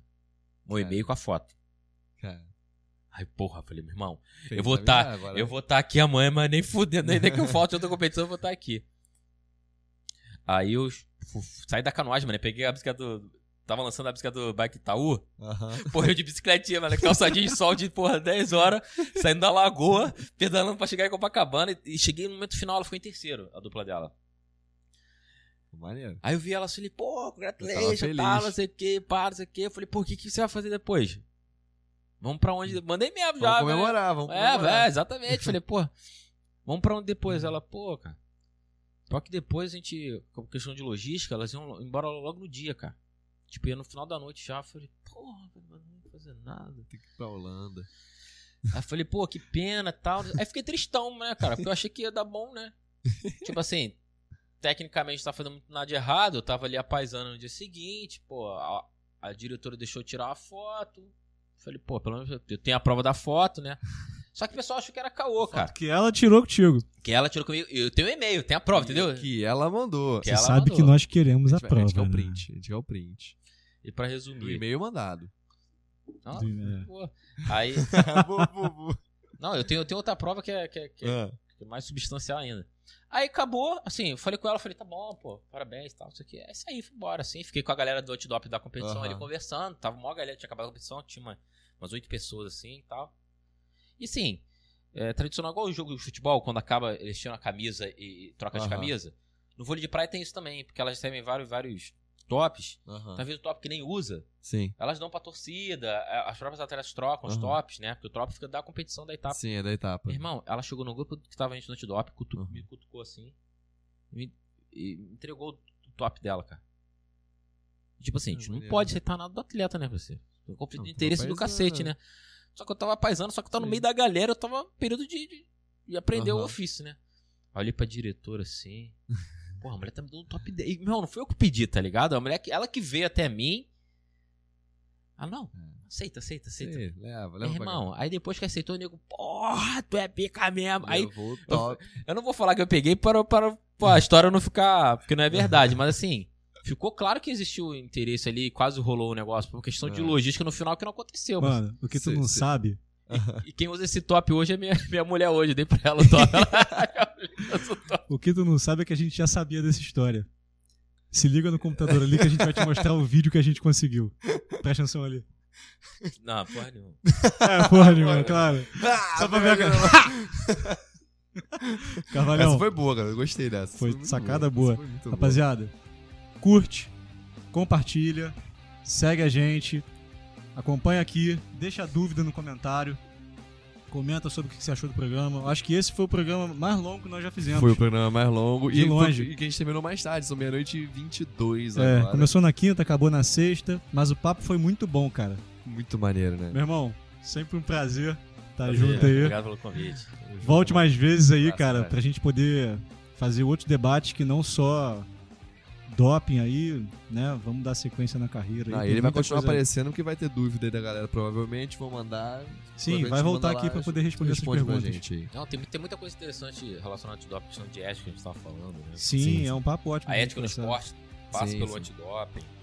Tem, tem outros casos, assim, emblemáticos. Tem também que o antidoping em toda competição e evento, né? Também tem a vivência no próprio evento. É. Como é que é o antidoping em diferentes modalidades? Cara, o antidoping ele é, é um assunto vasto, assim, tem muita coisa pra falar. E fica aí então a ideia pra É. galera que se interessou no papo. É, é mais um mercado de trabalho aí Sim. que Exatamente. tá, é, tá crescendo cada vez mais, né? Uma coisa nova, tá crescendo e acho que não para nunca mais. né? Não. Quer mandar algum recado, cara? Tá de boa? Beijo pra Xuxa. Beijo pra minha mãe, pro meu pai. beijo hoje. pra Principalmente minha pra você. mulher, pros meus gatos. É É isso. isso aí. Então, tamo Eu- junto. E parabenizar aqui o Cabelão. Que É. isso. A gente soube que vai ser primeiro pai. programa de cabelo É. papai. É. Que isso, garoto. Acertei na É. loteria aí. É. Vem Parabéns, neném. cabelão. Parabéns, Babi. Mandar um beijão pra Babi. Vem neném, já tô indo pra casa, amor. Daqui a pouco tô aí. Ainda não Legal. nasceu, galera. Ainda não nasceu. Não, Senão crescendo ainda. tá tomando um puxãozão de orelha já. não, Mas de é isso. boa. É isso, pessoal. Galera, um abraço. Até o próximo aí. Continua seguindo a gente aí pra gente poder produzir mais conteúdo. Show, azul. Tamo junto, meu irmão. Valeu, Aquele gente. abraço. Valeu, valeu, valeu. Vinhetinha.